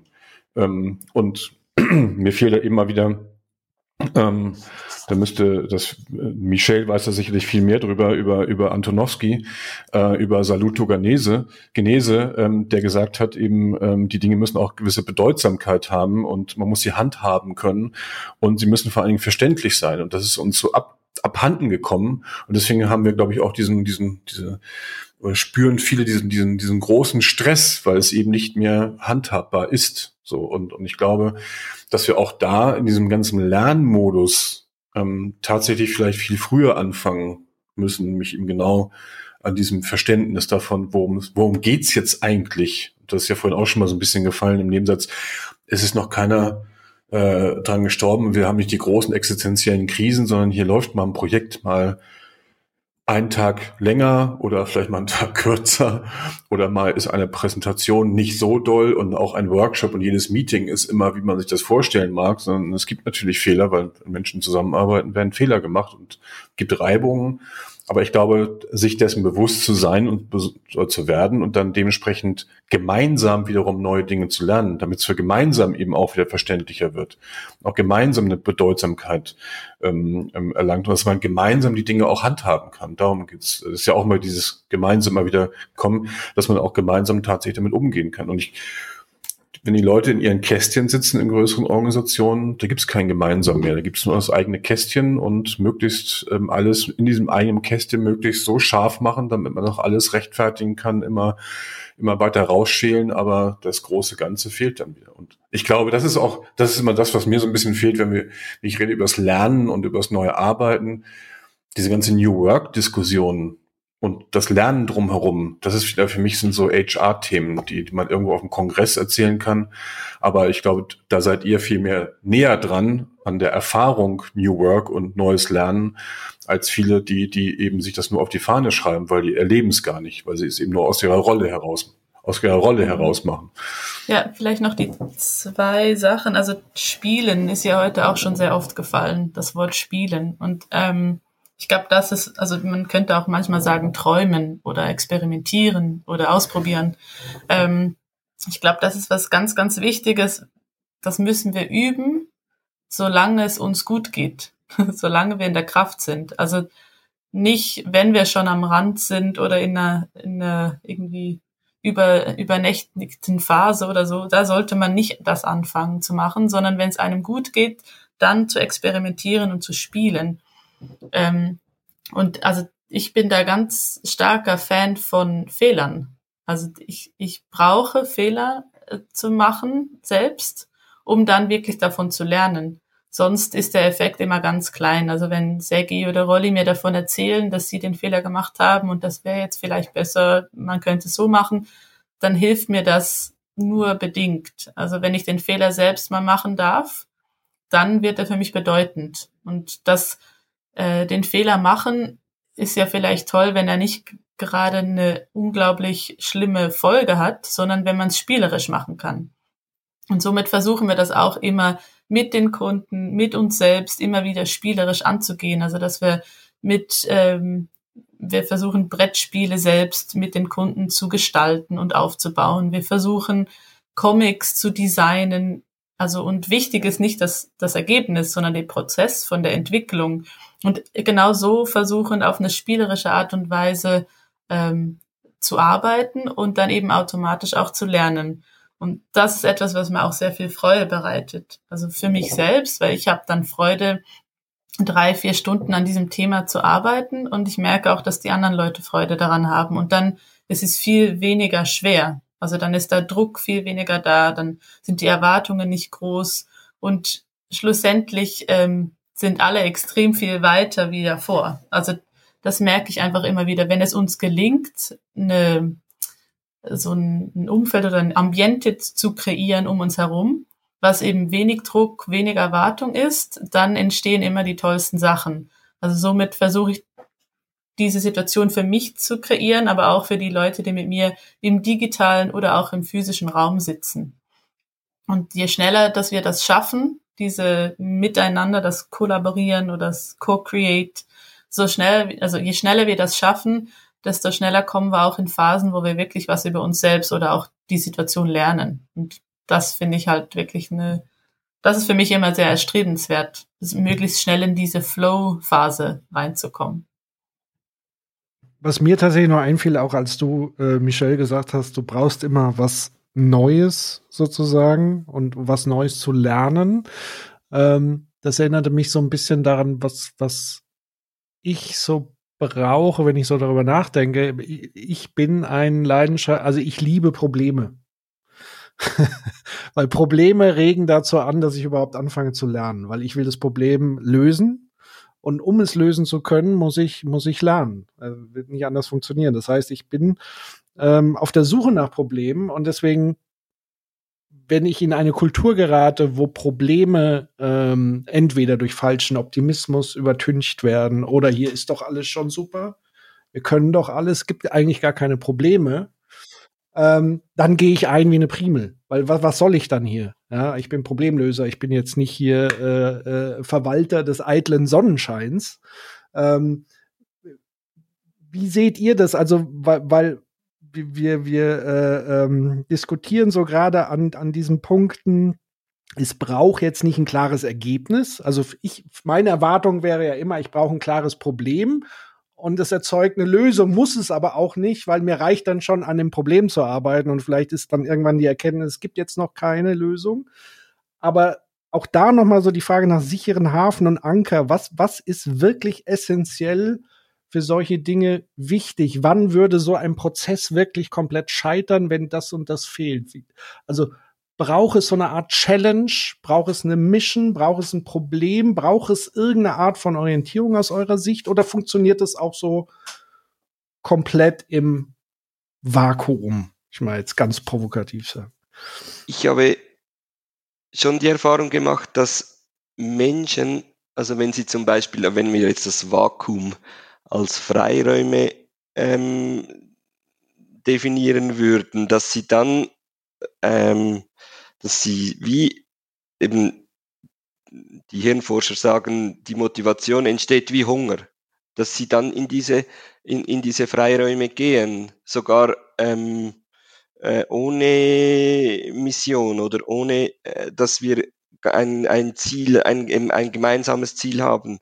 Also ich bin schon ziemlich zuversichtlich, dass, dass ähm, Menschen aus ihrem eigenen Antrieb äh, diese, diese Räume, diese Freiräume nutzen und, und oder nutzen, dass sie in diese Freiräume gehen und dort dann äh, Neues entsteht. Und natürlich, wenn wir jetzt uns äh, vernetzen, dann erhöht sich natürlich die Chance, dass wir, dass wir da äh, auf einer äh, auf einer gemeinsamen Expedition, auf, uns auf eine gemeinsame Expedition begeben. Und vorher als, als äh, der, der Gerald Hüther das, der, dieser deutsche Hirnforscher, der sagt immer, ich wünsche den Menschen nicht unbedingt Glück, sondern äh, viele Probleme, die sich bei näherer Betrachtung als lösbar erweisen, um eben dann äh, diese Selbstwirksamkeitserfahrung zu machen. Das, ist, habe ich mich auch noch, äh, finde ich auch immer wieder ein spannender Gedanke.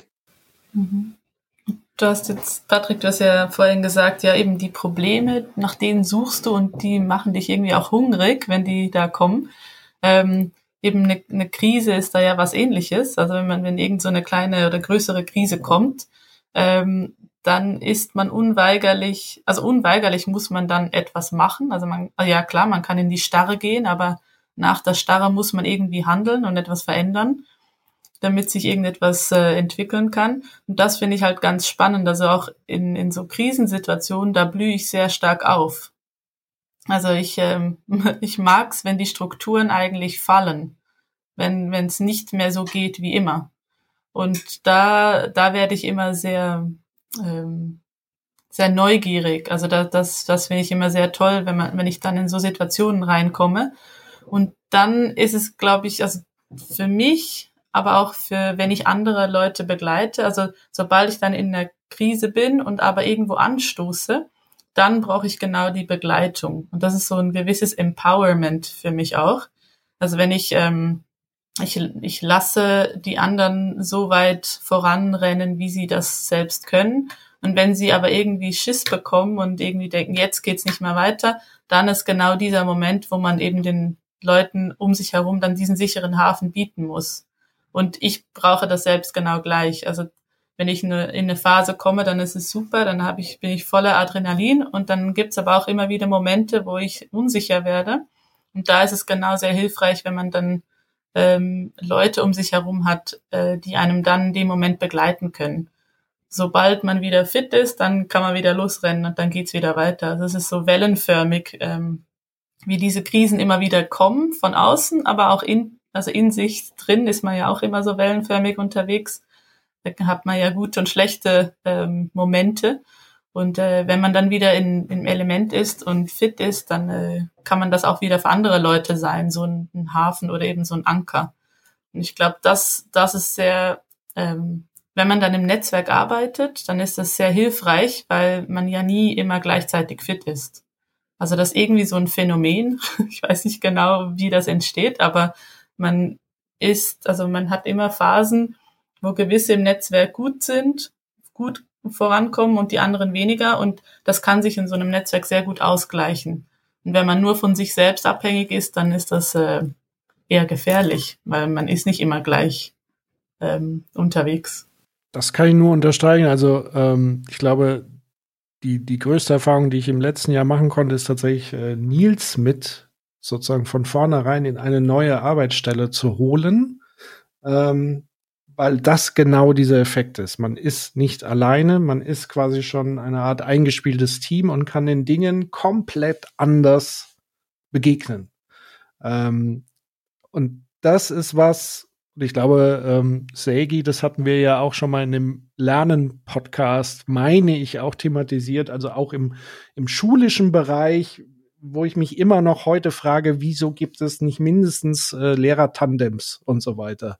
Also gerade im Bildungsbereich, wo Lernen an erster Stelle steht, dass eben diejenigen, die diese Lernerfahrung ermöglichen, eben nicht ko-kreativ zusammenarbeiten. Also, oder nicht ist jetzt auch übertrieben, aber eher seltener, ähm, und, und weil es auch die Strukturen selten ergeben. Das ist ja alles immer sehr separiert, zumindest auch in Deutschland. Ich weiß nicht, wie es wie es in der Schweiz ist. Ähm, und das da wirklich, um das nochmal zu unterstreichen, also dieses Netzwerk und dieses immer in Beziehung arbeiten. Also all, es geht nicht ohne Beziehung äh, letztendlich. Ähm, das ist wirklich nochmal was, was, was ich auch nochmal unterstreichen möchte und auch jedem an, ans Herz legen möchte und auch jeder Organisation an, ans Herz legen möchte, weil ich würde auch mal sagen, 99 Prozent der HR-Abteilungen äh, mit ihren Talentmanagement und so weiter, die gucken ja immer nur nach Einzelakteuren da draußen. Ähm, und wir alle wissen so ein bisschen äh, mit, äh, die sich mit Systemtheorie und so weiter befassen, ähm, dass jeder Mensch, der in eine Gruppe dazukommt oder in ein System, das System wieder komplett verändert. Also warum sucht man eigentlich immer nach Einzelpersonen, anstatt sozusagen direkt gut, gar nicht anzufangen mit, dass man vielleicht auch ein Team fragt, wen man denn vielleicht als neues Teammitglied so, sondern das, das wird dann immer so Einzelakteure werden dann irgendwo reingeworfen und dann guckt man halt so, was passiert oder eben nicht passiert. Ähm, das fiel mir eben auch noch mal ein bei diesem ganzen Thema Beziehungen und Arbeiten im Netzwerk und, und, und diese Dinge. Vielleicht auch gerade noch spannend, ähm, Sergi und Rolli, wir hatten ja auch schon ein paar Mal den Gedanken, dass wir uns als Netzwerk bewerben auf gewisse Stellen. Oder auch wenn zum Beispiel in, in, in Schulen, wenn sie einen Rektor suchen oder so, oder in eine andere ähnliche Stelle, dass wir uns als Netzwerk beworben haben. Weil das war ja auch immer lustig, also die, die Rückmeldungen, also das war eigentlich sehr positiv. Sie hätten sich das ja auch sehr gut vorstellen können. Aber irgendwie hatte das noch keinen Platz, weil es war eine Person, 100 Prozent und wie soll denn das gehen? Also wie, wie sollten denn vier Menschen eine Stelle besetzen? Und ähm, also wir geben, glaube ich, einfach noch nicht auf. Ich glaube, wir versuchen es einfach immer mal wieder. Aber das, das war schon, also ich würde das gar nicht mehr, auch wenn ich selbst könnte, würde ich es, glaube ich, gar nicht mehr selbst wollen. So eine individuelle Stelle ein, also irgendwie zu beginnen. Ich glaube auch, dass es zukünftig immer weniger möglich ist. Also nur mal so Stich, mal so ein Buzzword reinzubringen, dieses ganze Thema VUCA. Ne, wird ja immer so schnell, wird ja immer so schnell irgendwo genannt, aber letztendlich steckt ja eine ganze Menge dahinter, was jetzt auch durch Corona ja auch tatsächlich tagtäglich fast schon spürbar ist. So, die Themen sind alle so komplex und ähm, äh, so unsicher. Es gibt immer nicht die eine Lösung für ein Problem, sondern es gibt immer fünf Lösungen. Und, und ich glaube, dass man das nur tatsächlich gemeinsam in Beziehung dann tatsächlich lösen kann. Und dieses in Beziehung sein heißt ja auch eben nicht nur, dass immer alles parallel, harmonisch, sonst wie laufen kann, sondern eine Beziehung, das Ziehen kann ja auch mal Spannungen erzeugen und mal kann man mitgezogen werden. Aber ich glaube, Patrick ich haben letztes Jahr äh, so ein paar Momente gehabt, ähm, wo wir letztendlich den anderen dann aber auch dementsprechend hundertprozentig ersetzen konnten, weil eben die Funktionen nicht da waren und man konnte dann dementsprechend Momente ausgleichen und und und und ähm, das ganze Thema damit weiter voranbringen. Also es ist ja nicht nur ist ja nicht eine, eine Kostenfrage, sondern ich glaube am Ende des Tages spart es sogar Zeit und ist sogar noch mal produktiver. Und tatsächlich glaube ich auch, dass wir neu lernen müssen in diesen neuen Netzwerken tatsächlich diese Beziehung ähm, auch neu auszuprobieren. Ich glaube, wir sind da vielleicht schon ein bisschen weiter, weil wir eben schon ein bisschen trainiert haben, geübt haben, spielerisch.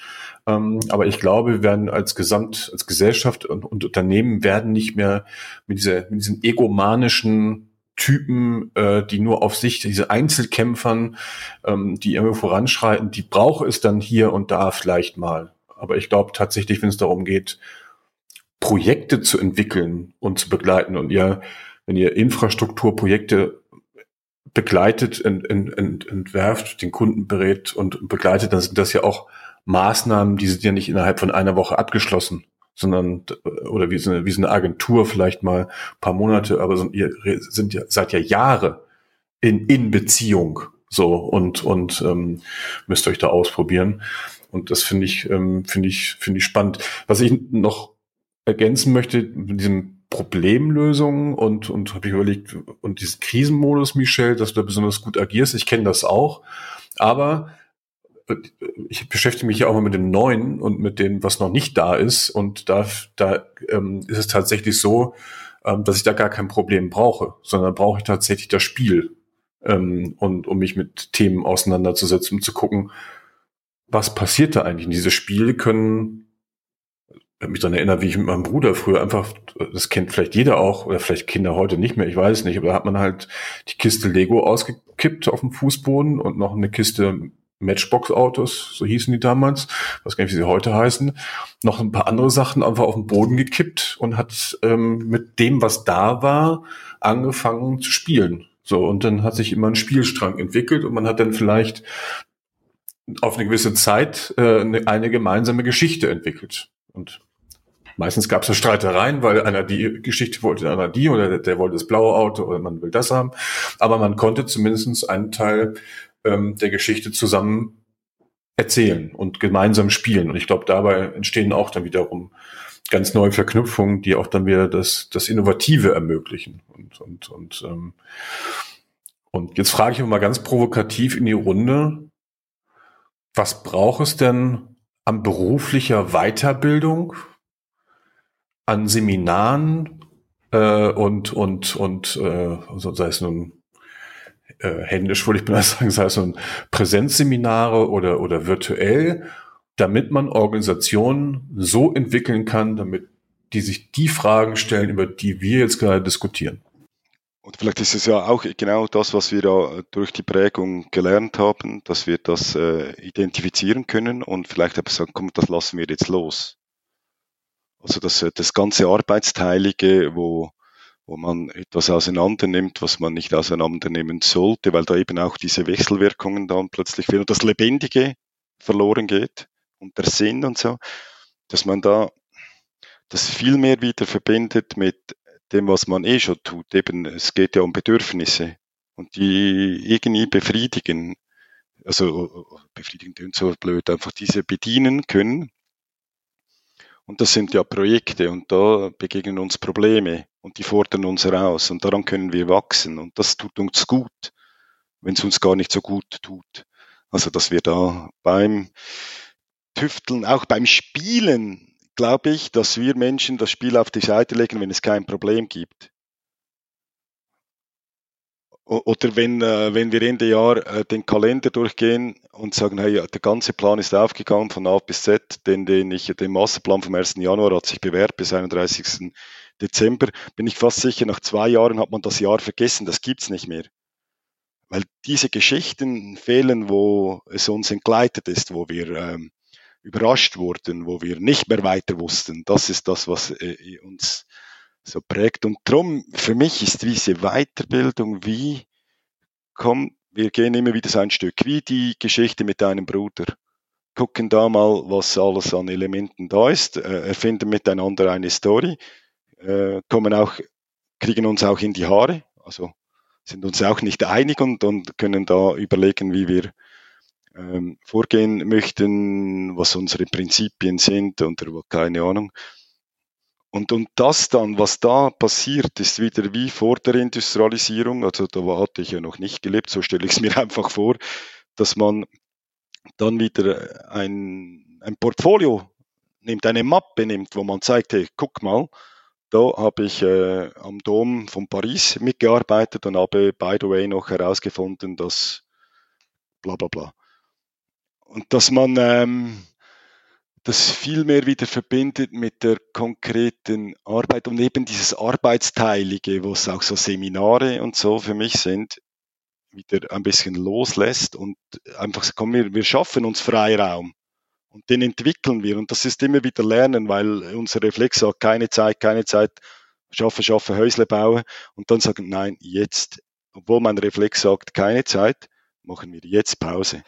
In, in, in diesem Zusammenhang, ich wurde ja ziemlich jung Lehrer und ich konnte eigentlich gar nichts oder nie, oder äh, ich habe das erst dann, also ich hätte eigentlich gar nicht Lehrer und, und auch nicht äh, Dozent sein dürfen, weil ich, ich habe das ja dann erst glücklicherweise in der Auseinandersetzung mit den Themen gelernt, aber die Schüler waren trotzdem schon bei mir.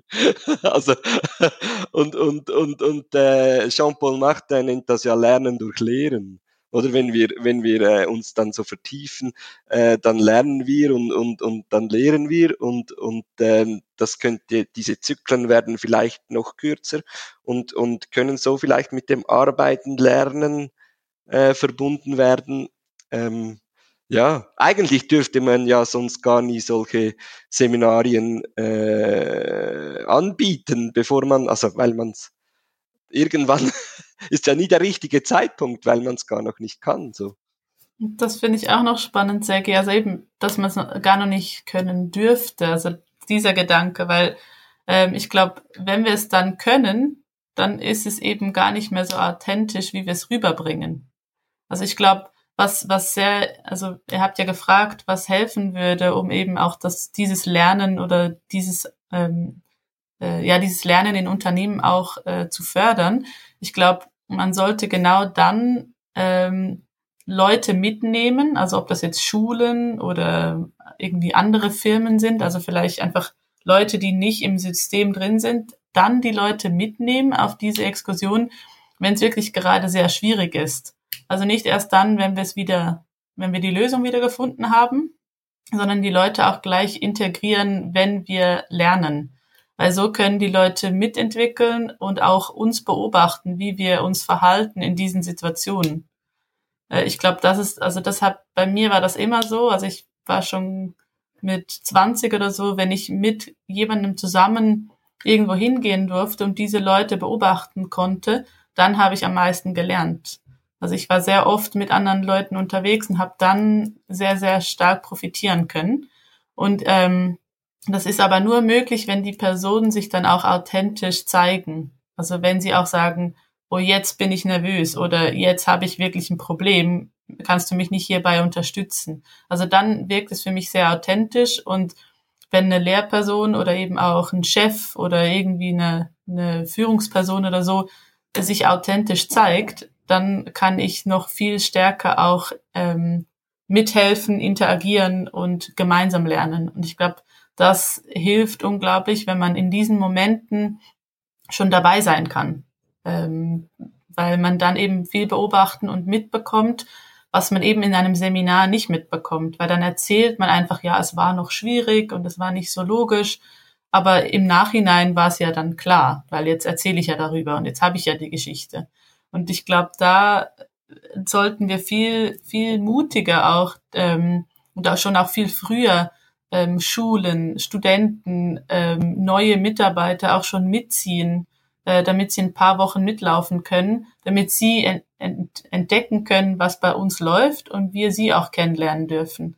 Und so, glaube ich, wäre das wahrscheinlich viel ähm, hilfreicher, authentischer auch, um da gemeinsam lernen zu können.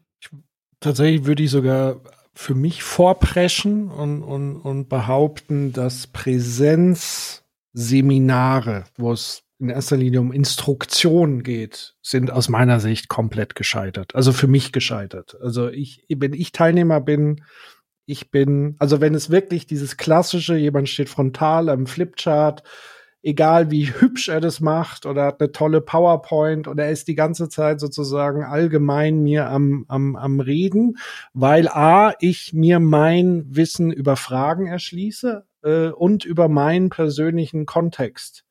Weil natürlich interessiert mich das Thema, wenn ich jetzt sage, okay, ich will programmieren lernen, dann habe ich ja irgendwas im Kopf in Bezug auf meinen persönlichen Kontext. Also habe ich auch persönliche Fragen. Das heißt, es wird mir gar nichts bringen. Also, ich will nicht sagen, dass Instruktion nichts bringt, sondern Instruktion ist für mich dann hilfreich, wenn ich selber entscheiden kann, kann ich es in anderthalbfacher Geschwindigkeit abspielen? kann ich skippen? Kann ich zurückspulen? Äh, äh, kann ich äh, äh, mir vielleicht einen anderen Instruktionsinput holen, weil mir die Nase nicht passt oder keine Ahnung. Also das heißt, dieses Selbst Entscheidende ist, glaube ich, bei Instruktionen ganz, ganz wichtig, also dieses Selbstbestimmte. Oder wenn in, in Präsenz dann eben wieder in diese äh, Meister, Meisterin, Schüler äh, äh, äh, Geschichte und dann aber eben in, aus dieser Situation heraus entstehend.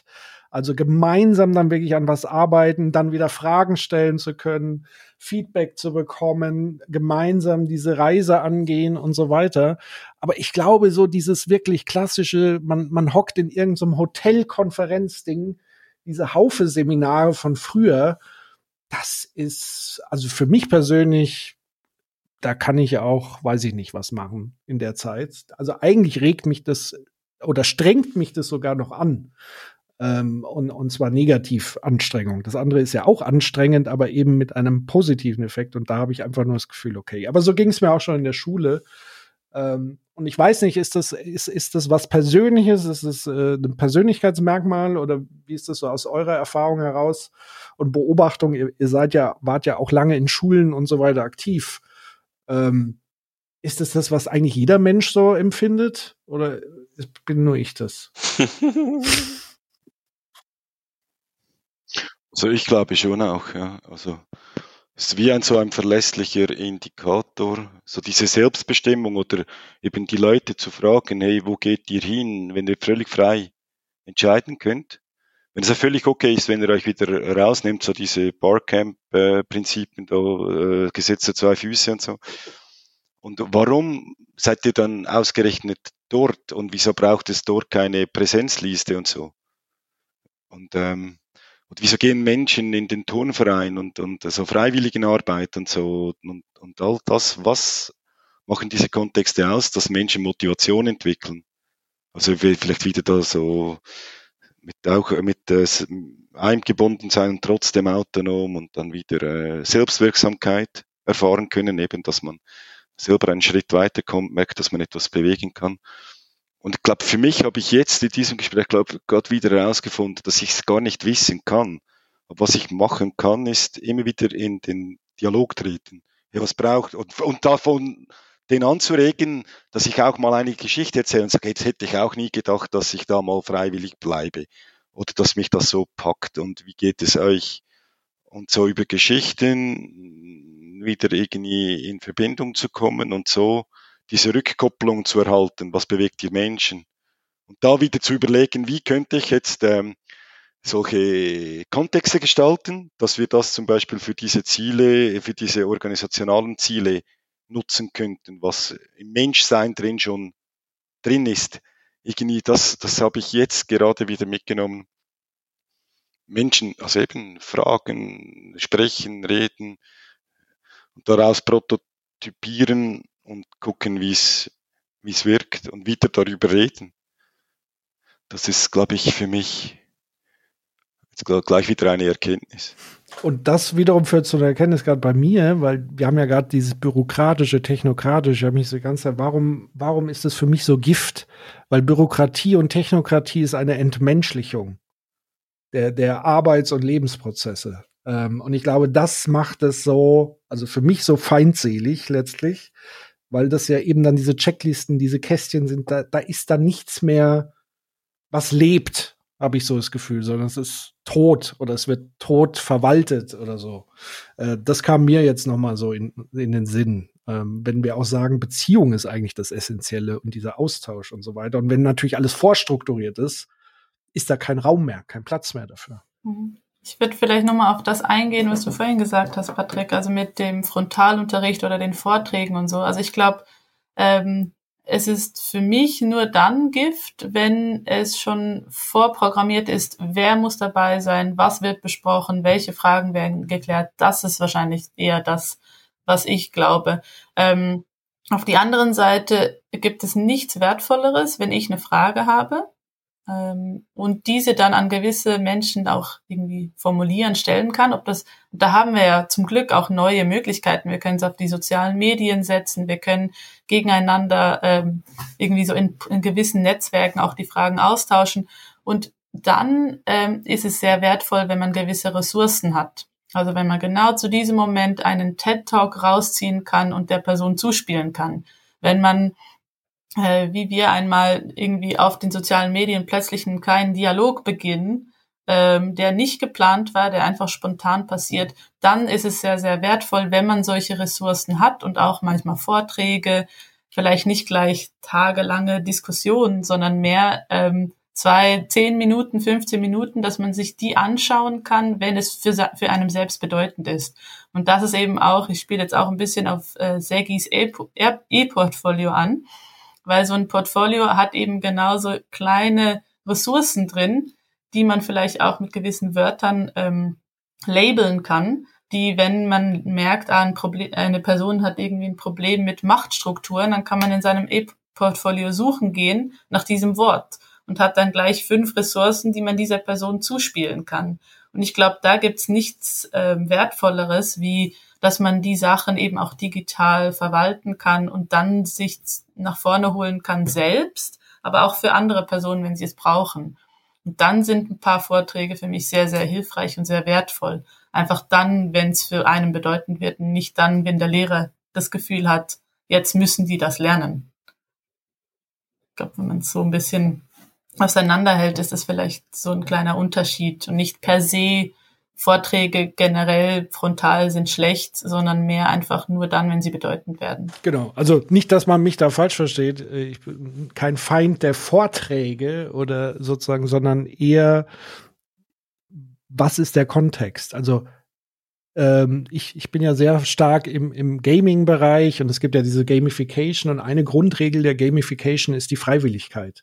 Also äh, ein Spiel findet erst dann statt, wenn ich mich freiwillig dazu entscheiden kann und wenn ich es auch freiwillig wieder abbrechen kann. Und das meine ich damit eher in diesem Kontext einen Vortrag in einer Weiterbildung, zu der ich dann zwei Tage verpflichtet bin mit einem Referenten oder Referentin in einem Raum, die mich halt voll labert, in Anführungszeichen. Das kann auch gut sein fachlich, aber wenn es keinen Anschluss findet und ich dann gezwungen bin, trotzdem diese zwei Tage hier zu verbringen, dann werde ich äh, äh, unwirsch, wie es so schön heißt. Äh, das meine ich damit. Also das heißt eher die, die, die, die selber die Möglichkeit haben, die Wirksamkeit haben, das in sein eigenes Lernen zu integrieren, so ein Vortrag. Dann ist es super. Also TED Talk ist mega. Äh, ich, ich selber gucke mir zig Vorträge an, aber ich habe halt dann die Möglichkeit auch abzubrechen und sagen, gucke ich später oder ist nix oder ich skippe oder ich spiele schneller ab. Das, das sind so diese. Aber viele Systeme geben das ja auch gar nicht her.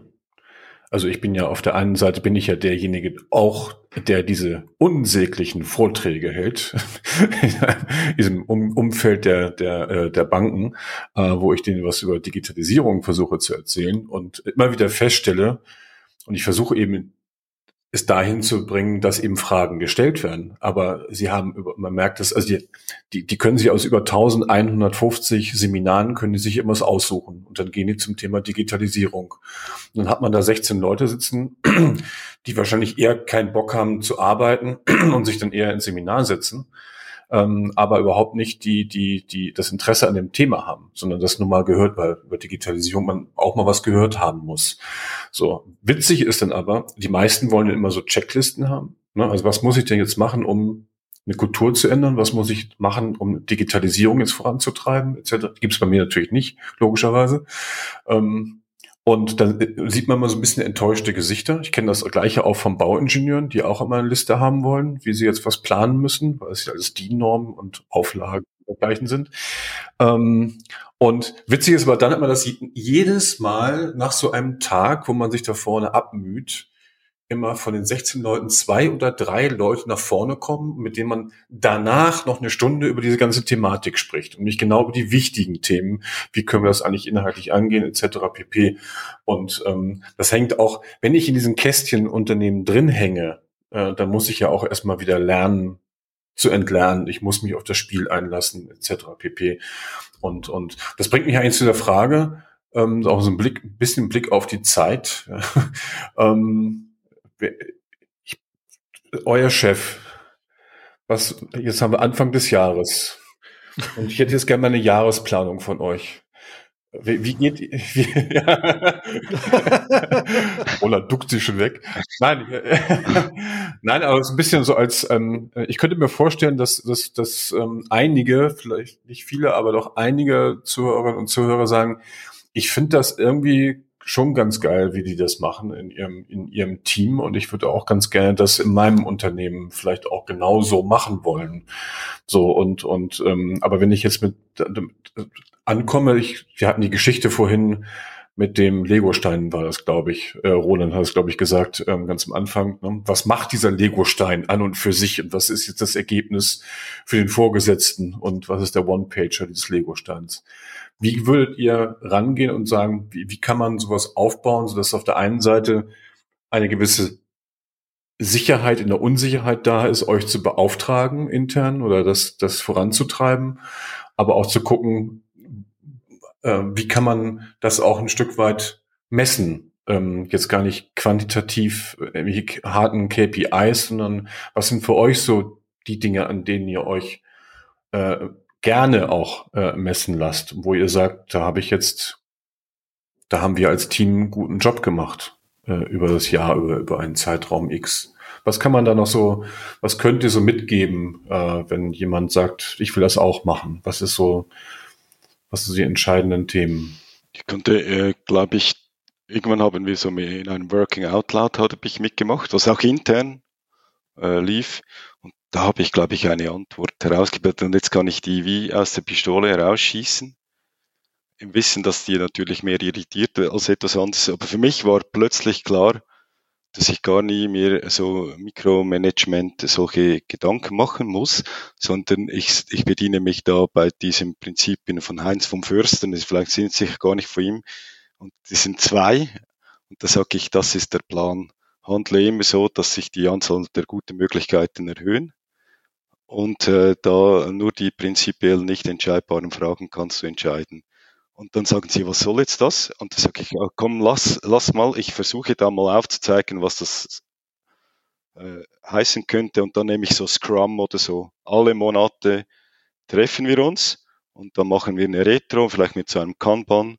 Und dann versuche ich da mit den Leuten zusammen zu zeigen, was jetzt schon entwickelt wurde, woran dass man das erkennen kann, so Fortschritte, Unterschiedsbildung, bla bla bla auch ein bisschen, manchmal ein bisschen Seemannsgarn oder ich weiß halt auch nicht, was es dann hilft. Und dann immer wieder zu schauen, was macht jetzt das mit dem Gegenüber? Und wie könnte es gelingen, dass so eine Resonanz, also im Guten, dass so der, der Draht zu vibrieren beginnt? Wie könnte das gehen? Aber wahrscheinlich fast sicher, dass wenn man mich nicht kennt, dann schüttelt man den Kopf und die Ratio lässt nicht zu. Und wenn man ein bisschen, also bei uns Internet, ich könnte ich mir gut vorstellen, dass man sagt, das hat komm, mach zeig mal, wie du das machst. Aber es ist eigentlich wirklich so groß gedacht. Ich will gar nicht den ganzen Tag immer überlegen. Es ist wie beim Zähneputzen, das sollte einfach nie fertig. Ja? Und so, dass, dass man immer wieder sagen kann am Abend, warum hat es sich gelohnt, diesen Tag zu leben? Und, und, und was müsste es noch sein, dass, also was müsste jetzt, wie müsste es weitergehen? Vielleicht ist es wieder mit diesem Menschsein. Und das irgendwie in eine Verbindung zu bringen, ich weiß schon, so hybrid, so weder Zukunft noch Herkunft, aber irgendwie, dass es sich trotzdem verbinden kann mit der alten Struktur. Was auch das immer ist. Ist wahrscheinlich nur in meinem Kopf eine alte Struktur dann. Ja, das habe ich beim Working Out Loud herausgefunden. Das ich jetzt konnte ich es einmal sagen. Jetzt kann ich es wieder loslassen. ich bin ja quasi ähm, noch so mindestens im herkömmlichen Sinn äh, versuche ich diesen Haufen Unternehmensberatung einigermaßen zu hüten und und äh, bin aber äh, habe auch noch äh, einen einen Chef oder in, in in unserem Netzwerk der Geschäftsleitung und ähm, ich ich ähm, werte es als gutes Zeichen, wenn ich möglichst viele Widersprüche erkenne. Also da, irgendwie würde ich die messen wollen. Also möglichst viel, mehr Widersprüche ist, ist natürlich fordert es die Ambiguitätstoleranz heraus, aber ähm, nichtsdestotrotz habe ich, ähm, sind sie auch da, wenn ich sie nicht wahrnehme. Und, und ich kann sie, äh, wenn ich, ähm, glaube, wenn wir unsere Arbeit gut machen, können wir sie äh, für uns selber, für unsere Kunden, aber auch für das Unternehmen besser sehen. Und, und, ähm, und ja, und sonst äh, vielleicht auch äh, irgendwie messen, wie häufig wir äh, solches machen, wie wir jetzt gerade machen. Also Dialog führen, ähm, austauschen und das noch irgendwie festhalten, das machen wir ja jetzt auch. äh, ja, und sonst äh, ähm, auch immer wieder sicherstellen, dass wir uns nicht festlegen. Äh, also äh, irgendwie würde ich auch noch versuchen, den Grad an Sicherheit zu messen. Äh, das kann man natürlich auch nicht, aber da wäre ich gut, wenn's, wenn, wenn diese Zahl sehr klein ist. Dann, also sich, dass, dass wir da immer wieder auch ähm, sicher sind, dass wir uns, also, also nicht zu sicher sein. Das, das könnte man vielleicht auch noch ja, und ansonsten ist es wirklich ein, ein, äh, wie soll ich sagen, ein, eine Expedition. Äh, und, und wir haben auch, da bin ich ziemlich stolz, vor allem bezüglich Kompetenzentwicklung, äh, die habe ich auch schon vor vielen Jahren als komplex erachtet und deshalb auch von Anfang an gesagt, dass wir das nicht messen können. Wirklich nicht. Äh, wegen dem weil es komplex ist und auch plötzlich äh, sich Lernprozesse beschleunigen können, individuell oder äh, im Kollektiv äh, und wir dann überrascht werden und wenn es nicht vorwärts geht, können wir es vielleicht nicht sehen. So, irgendwie, aber da, da, da versuchen wir nach wie vor es nicht zu tun, nicht, nicht zu messen. Segi spricht auch sehr oft vom bedingungslosen Vertrauensvorschuss. Also ich glaube, das ist was, was unglaublich wertvoll ist, ähm, wenn man eben so zusammenarbeitet. Aber ich habe jetzt auch schon äh, einen Lernenden, den ich begleiten darf. Und da versuche ich eben genau auch das zu machen, dass ich einfach bedingungslos schon das Vertrauen vorschieße. Ähm, möglichst immer versuche, den, also so transparent wie möglich zu sein. Also wenn irgendwas aufkommt, es gleich anzusprechen, es gleich zu signalisieren, ob das jetzt eben live ist, ob das äh, in einem Chat ist, das ist wirklich egal. Wenn das Vertrauen groß genug ist, dann ist es egal, auf welchem Medium das ist, meine, also finde ich jetzt. Ähm, aber dass wir da wirklich immer versuchen, den Dialog zu finden, wenn wir entweder merken, jetzt ist was richtig Tolles passiert oder jetzt ist was wirklich nicht, nicht Tolles passiert. Also jetzt ist irgendwie eine kleine Krise vorhanden, sofort ansprechen und gleich ähm, mit dann, also gleich teilen und nicht für sich selbst behalten und es selbst versuchen zu lösen, sondern es gleich zum Thema machen. Ich glaube, das ist was, ähm, was dann auf der einen Seite das Vertrauen noch mehr stärkt, wenn man ja nicht nur das erzählt, was gut gelingt, sondern auch das andere, womit man Mühe hat. Und das eben auch, ähm, also für uns, also für mich selbst gibt's das fast nicht mehr. Also so ein Chef und eine Mitarbeiterrolle, ähm, sondern es sind einfach Menschen, die miteinander versuchen, Projekte zu drehen, miteinander versuchen zu lernen. Und ähm, wenn man so eine gewisse Haltung einnehmen kann, ähm, gegenseitig, dann ist es auch nicht mehr immer klar, wer jetzt der Chef ist. Weil manchmal ist der Chef auch genauso froh, wenn eine Mitarbeiterin oder so irgendwie zur Seite stehen kann, wenn es bei ihm mal schwierig wird. Also es ist, es ist so eine, eine gegensätzliche Unterstützungsfunktion, die man hat. Also man ist so Begleiter, Betreuer gegenseitig. Und ich glaube, wenn man das schafft, ähm, so ein Vertrauen aufzubauen in einem Netzwerk, dann kann es gar nicht, also dann, dann wird es nicht so abgerechnet, dass es schlussendlich nicht gut ist, sondern wenn was kommt, was nicht gut ist, dann bearbeitet man das gemeinsam wieder. Also dann versucht man das wieder zu lösen und möglichst nicht zu lange zu warten, wenn man neue Erkenntnisse hat, weil so das Agile, das immer wieder kurz reflektieren und wieder weiter und wieder reflektieren und wieder weiter. Also das hilft, dass gar nicht irgendwelche ähm, Gräben entstehen können oder irgendwelche Probleme zu groß werden können. Ähm, da, das würde ich einfach allen empfehlen, möglichst transparent, offen anzusprechen, egal ob es jetzt gut oder schlecht ist, möglichst schnell zu kommunizieren auf irgendwelche Weisen. Ich möchte nur ganz kurz etwas ergänzen, was ich jetzt beim Zuhören wiederum herausgefunden habe. Michel, wir haben ja wirklich, ist ja wirklich extrem cool. Ich habe wirklich vergessen, dass ich einen Chef habe und der hockt ja da hier drin. und das ist wirklich, äh, und auch immer wieder in den Geschichten vielleicht sogar, wenn er, ähm, keine Ahnung, also das wird ja manchmal schon eine ziemliche Herausforderung sind oder auch, man könnte auch sagen, eine Zumutung. Und ähm, dass ich für mich jetzt in diesen 46 Jahren habe ich herausgefunden, dass ich immer ein bisschen Schwierigkeiten mit Hierarchien habe. Oder dass, dass egal wo ich bin, begegnen mir die und ähm, dass ich jetzt, wo ich nicht mehr weiß, dass ich, oder wo es mir nicht mehr in den Sinn kommt, dass ich einen Chef habe, aber der ist da. Dass ich noch nie im Leben einen Chef so mhm. ernst genommen habe wie jetzt. Aber ich kann es wieder vergessen, ich kann es loslassen. Wir haben nur noch einen zweiten. Reden und so eben ein Tandem. Das ist schon cool, also das ist schon, ja genau, genau. Das, äh, das habe ich jetzt, hatte ich wirklich gerade Freude, weil hin und wieder vor einem Jahr, als wir da selber Leute eingestellt haben, da haben wir, glaube ich, schon auch arg die Struktur äh, strapaziert oder so. Aber zu zweit gar nicht gemerkt, es war im blinden Fleck und dass sie da, ja, wie sie das ausbalanciert haben und so, das ist schon auch Cool. Also das hilft, das wäre auch ein Indikator, äh, woran kannst du erkennen, dass es gar, dass es wie selbstverständlich ist, dass es wie, dass, dass man sich wie fokussieren muss, dass man es überhaupt wieder äh, bewusst macht. Und da das ähm, so von wegen Chef und so, das finde ich wirklich noch extrem cool. So. Aber ich glaube für dich, Andreas, oder so, wahrscheinlich auch nicht immer so lässig. ja, das sind dann eben diese Herausforderungen. ja, also, ja. ja, man vergisst es gerne, genau.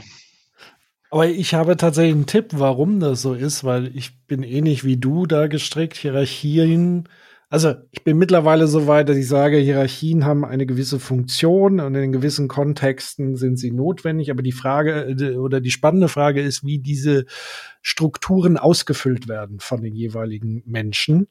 Ähm, und bin mittlerweile so weit zu sagen, Hierarchien an und für sich sind nicht das Problem, sondern wenn Menschen auf hierarchischen Positionen sind, die keine Verantwortung übernehmen. So würde ich es mal formulieren. Und ich würde mal fast behaupten, Andreas übernimmt sehr viel Verantwortung, also für, für die Themen, für sein Team und so weiter.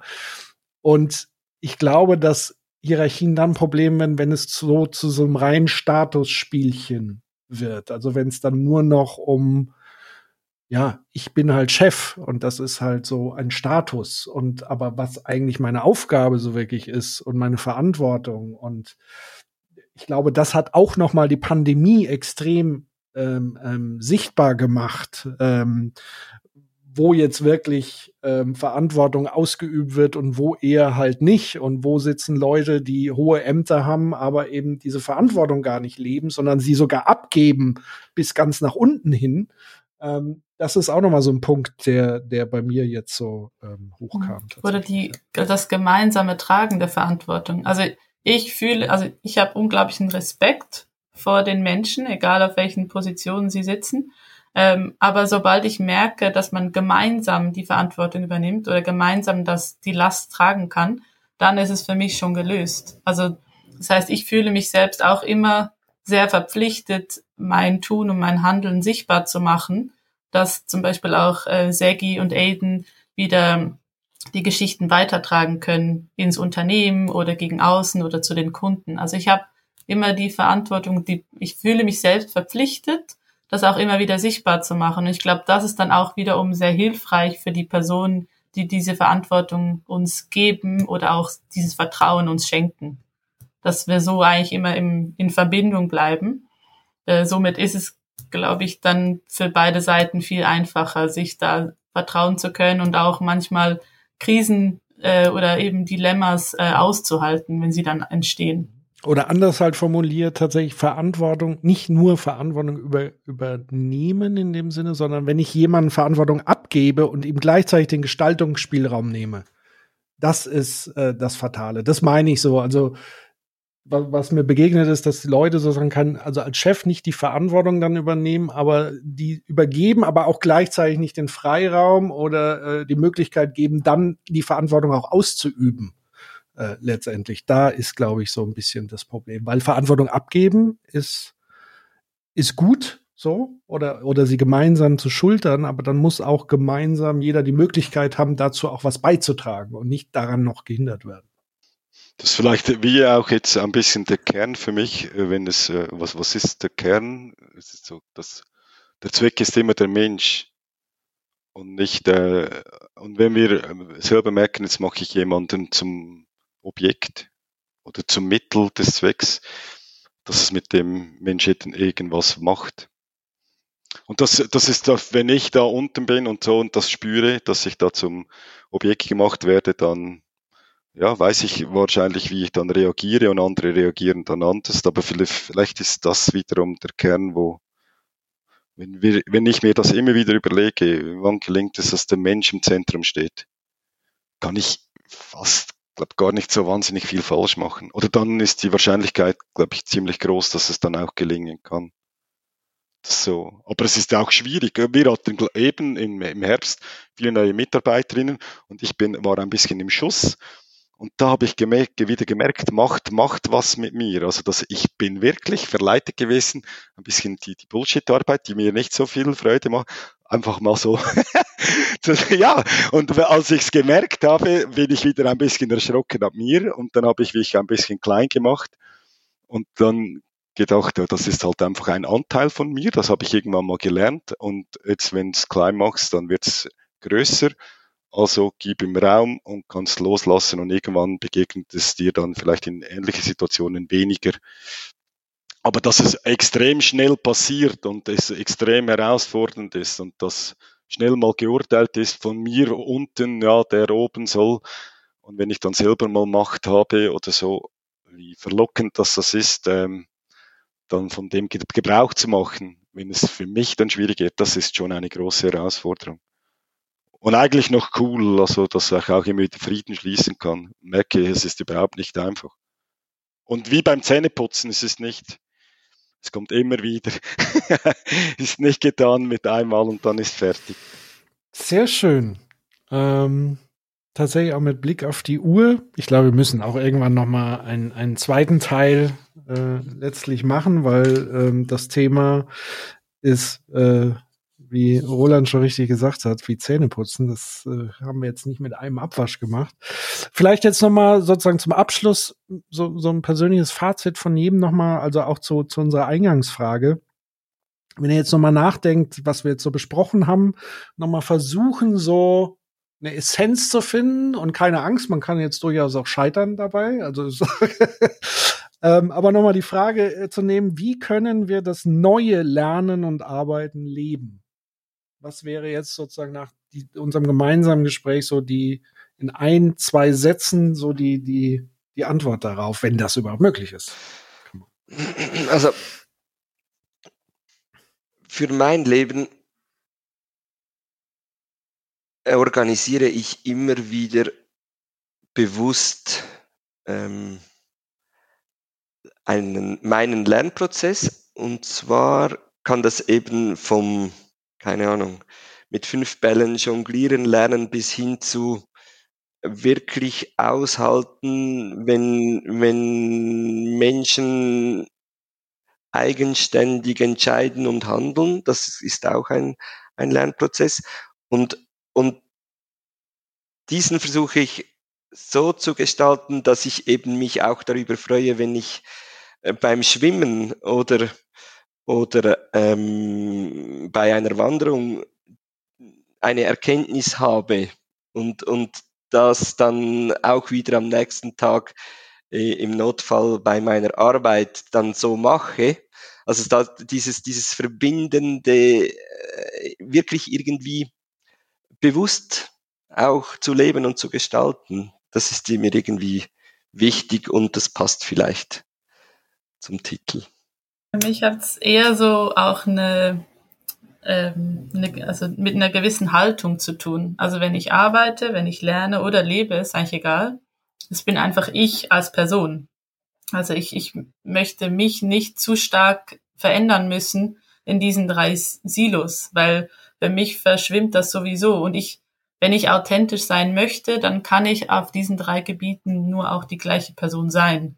Und deshalb hat's für mich sehr stark auch eine, eine Haltungsfrage dahinter. Also welche Haltung, welche Werte möchte ich, da sind mir wichtig, welche Prinzipien, Prinzipien habe ich auch ähm, und die dann auch in allen Bereichen also leben und, und ausleben.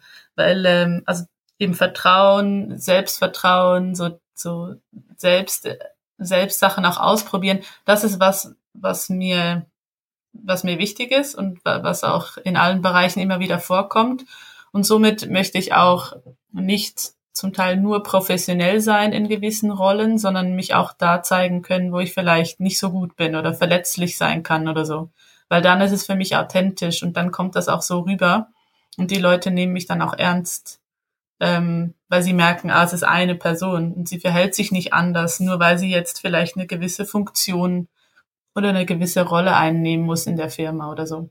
Also ich glaube, für mich hat es sehr stark mit einer Haltungsfrage zu tun, mit ähm, wie ich dem Gegenüber begegne und somit auch, wie ich mir selbst begegne. Also ich kann, wenn ich, ähm, ich muss mit mir selbst auch manchmal äh, schonend umgehen, also dass ich auch Fehler machen darf, dass ich auch irgendwie Probleme haben darf und somit möchte ich den anderen Menschen auch so begegnen mit viel Empathie und äh, somit würde ich das als verbindende Sache ähm, ja, definieren zwischen Arbeiten, Lernen und Leben. Für mich ist es ähm, also ich hatte ganz viele Erkenntnisse jetzt in, diesen, in dieser Zeit, die wir hatten, da in diesem Austausch.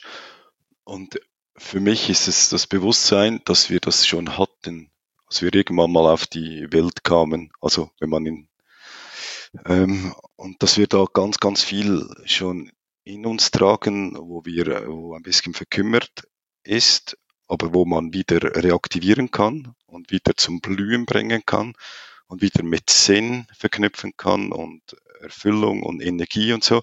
Und das ist so der Leitsatz aus, glaube ich, von mir, wenn du etwas willst, was du schon lange nicht mehr hattest, musst du etwas tun, was du schon lange nicht mehr tatest.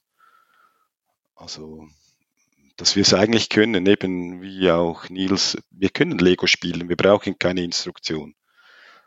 Wir getrauen uns nicht mehr, wir können es auch uns nicht mehr vorstellen. Das heißt aber nicht, dass es nicht mehr da ist. Und so für mich ist es das, dass wir es eigentlich können und jetzt wieder äh, mit Energie versorgen, so dass es wieder äh, in Erscheinung treten kann. Also all diese Aspekte arbeiten, gleich lernen, gleich arbeiten und das ist auch ganz viel, hat ganz viel mit Leben zu tun. Patrick, was war denn deine Essenz? Ähm, tatsächlich, ähm, also auch sehr viele Erkenntnisse wieder. Das äh, tut immer wieder gut, mit euch zu sprechen, definitiv. Ähm, und wenn ich mir nochmal die Frage stelle, wie können wir das Neue lernen und arbeiten, leben, dann ist, steckt da auch drin das Alte zu verlernen, was auch immer das Alte dann ist. So. Ähm, aber das Alte haben wir, glaube ich, schon ganz gut beschrieben, nämlich dieses entfremdete, menschlich entfremdete Arbeiten. Das, was, was äh, Rolli ja so aus dieser Industrialisierung festgemacht hat, was so ein bisschen da die Wurzeln ist. So am Fließband macht jeder nur eine Handbewegung und man weiß aber gar nicht, was man da gemeinsam erschafft, letztendlich. Und das heißt, die, das neue Lernen und Arbeiten bedeutet eben auch das Alte ähm, ähm, loszulassen im Zweifel und neu bedeutet dann eben auch ausprobieren. Also das Leben ist, also das zu leben bedeutet es kontinuierlich zu tun, auszuprobieren und zu reflektieren und zu gucken, was funktioniert, was funktioniert nicht. Und wenn was nicht funktioniert, vielleicht funktioniert es nur nicht in diesem Kontext, also auch nicht sofort leichtfertig Dinge dann aufgeben. Das alles so schwebt bei mir gerade bei, bei dieser Frage tatsächlich im, im Kopf und dass es eben keine eindeutigen Antworten gibt auf, auf diese Frage, sondern dass es ein gemeinsames Erfahren, Erleben und Reflektieren ist. Nils. Jetzt würde ich mich selber nicht in die Situation des Schlusswortes bringen. Ja, doch, das hast du damit getan. Nein, aber es ist tatsächlich, also was mir so auf, ich habe extrem viel, mir viele Notizen gemacht ähm, und weil ich sehr, sehr schöne, viele Zitate quasi mit aufgenommen habe, ist schon mal ein gutes, gutes Zeichen. Ähm, und, und für mich ist tatsächlich dieses, dieses Reflexion ähm, wichtig, sich selber reflektieren, äh, auch so in Kleinigkeiten. Mir ist eben was aufgefallen, Rolli, nicht böse sein, aber du hast immer, Andreas war immer der Segi. Und eben als über die Chefrolle, ja, hast du auf einmal der Andreas. da, war, da warst du wieder voll in der, da warst du in der ah, Hierarchienummer cool. drin. Ähm, und, ähm, und das ist eben, also das ist ja auch vollkommen, vollkommen okay. Also das ist ja, das ist dieses, äh, Inga hat es vorhin gesagt, dieses, ich glaube, Michelle war es, dieses unterschiedliche Kompetenzen, Hierarchien, das gibt es gar nicht, löst sich alles auf ähm, weil äh, je, je nachdem, wie die Rolle oder wie die, die, wie die Situation ist, hat eben jemand immer andere Kompetenzen und, und ist dann quasi im, im Lead, wie es immer so schön heißt. Vergleich das mal so ein bisschen wie mit dem Segelboot. Da gibt es natürlich denjenigen, der steuert und derjenigen, der meinetwegen das Kapitänspatent hat oder nur einen profanen Sportbootführerschein hat, der hat formal dann die, die Verantwortung. Aber letztendlich ist jeder, der eine Schrot bedient oder der beim Anlegen eine bestimmte Rolle hat, ist dann eben in der Situation in der Verantwortung und, und auch im Lied, dass das funktioniert. Und, und ähm, ja, ich bin, und ich glaube, das ist für mich auch nochmal so ein, ähm, so ein, so ein Lern, Lernerlebnis. Ich bin gerade unheimlich dankbar für die ganzen Impulse und, und tatsächlich ähm, ist das ja auch schon wieder eine Art des Lernens, was wir gerade äh, letzten Stunden gemacht haben. Und, und ich glaube, auch da sollte man viel mehr Experimente machen ist einfach tun und, und, auch gar nicht so lange drüber reden. Das war vorhin auch mal ganz am Anfang so. Man muss nicht mal alles über Tage lang diskutieren und ähm, irgendwelche Konzepte machen, sondern einfach mal so wie jetzt diesen Podcast eben auch als Lernerfahrung nehmen. Und, und, und ähm, das finde ich extrem spannend. Und vielleicht sollte man einfach ähm, vieles, was so einem tagsüber passiert, als Lernerfahrung äh, dann einfach mitnehmen und, und gucken.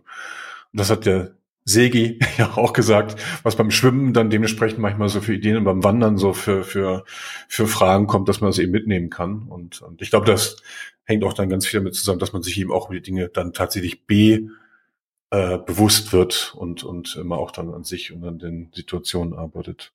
Jetzt versuche ich zu reden und zu reden, ohne jetzt das Schlusswort zu machen. Von daher gebe ich es mal an Patrick. Das kann ich ja überleben. Ja, nimm mal, nimm mal Ähm, bitte. Ich bedanke mich sehr herzlich bei euch äh, dreien oder vier dann oder alle fünf äh, für diese gemeinsame, äh, für diesen gemeinsamen Podcast und diese gemeinsame Lernerfahrung tatsächlich. Ähm, ich gebe nochmal tatsächlich einen Hinweis, weil da, da, da habt ihr mich nochmal erinnert an dieses Modell mit diesen Berufsschulen und Rektoren. An alle, die zufällig jetzt zuhören und so eine Herausforderung haben, kommt auf die Leute zu, mal das auszuprobieren. Also sollte es irgendwo eine Berufsschule geben, die mal den Mut hat und die Möglichkeiten hat, eine Rektorenstelle ähm, mit einem Netzwerk zu besetzen, probiert das mal aus. Dann habt ihr hier die richtigen äh, Ansprechpartner und Partnerinnen. Ähm, und ansonsten bedanke ich mich äh, herzlich für eure Zeit, eure Gedanken, Impulse. Euch da draußen, wenn es euch gefallen hat, gilt auch wie immer gerne weiterempfehlen, Feedback geben. Äh, ja, und äh, in diesem Sinne, vielen lieben Dank euch. Vielen Dank. Danke viel, vielmals. Danke auch. War sehr spannend, danke.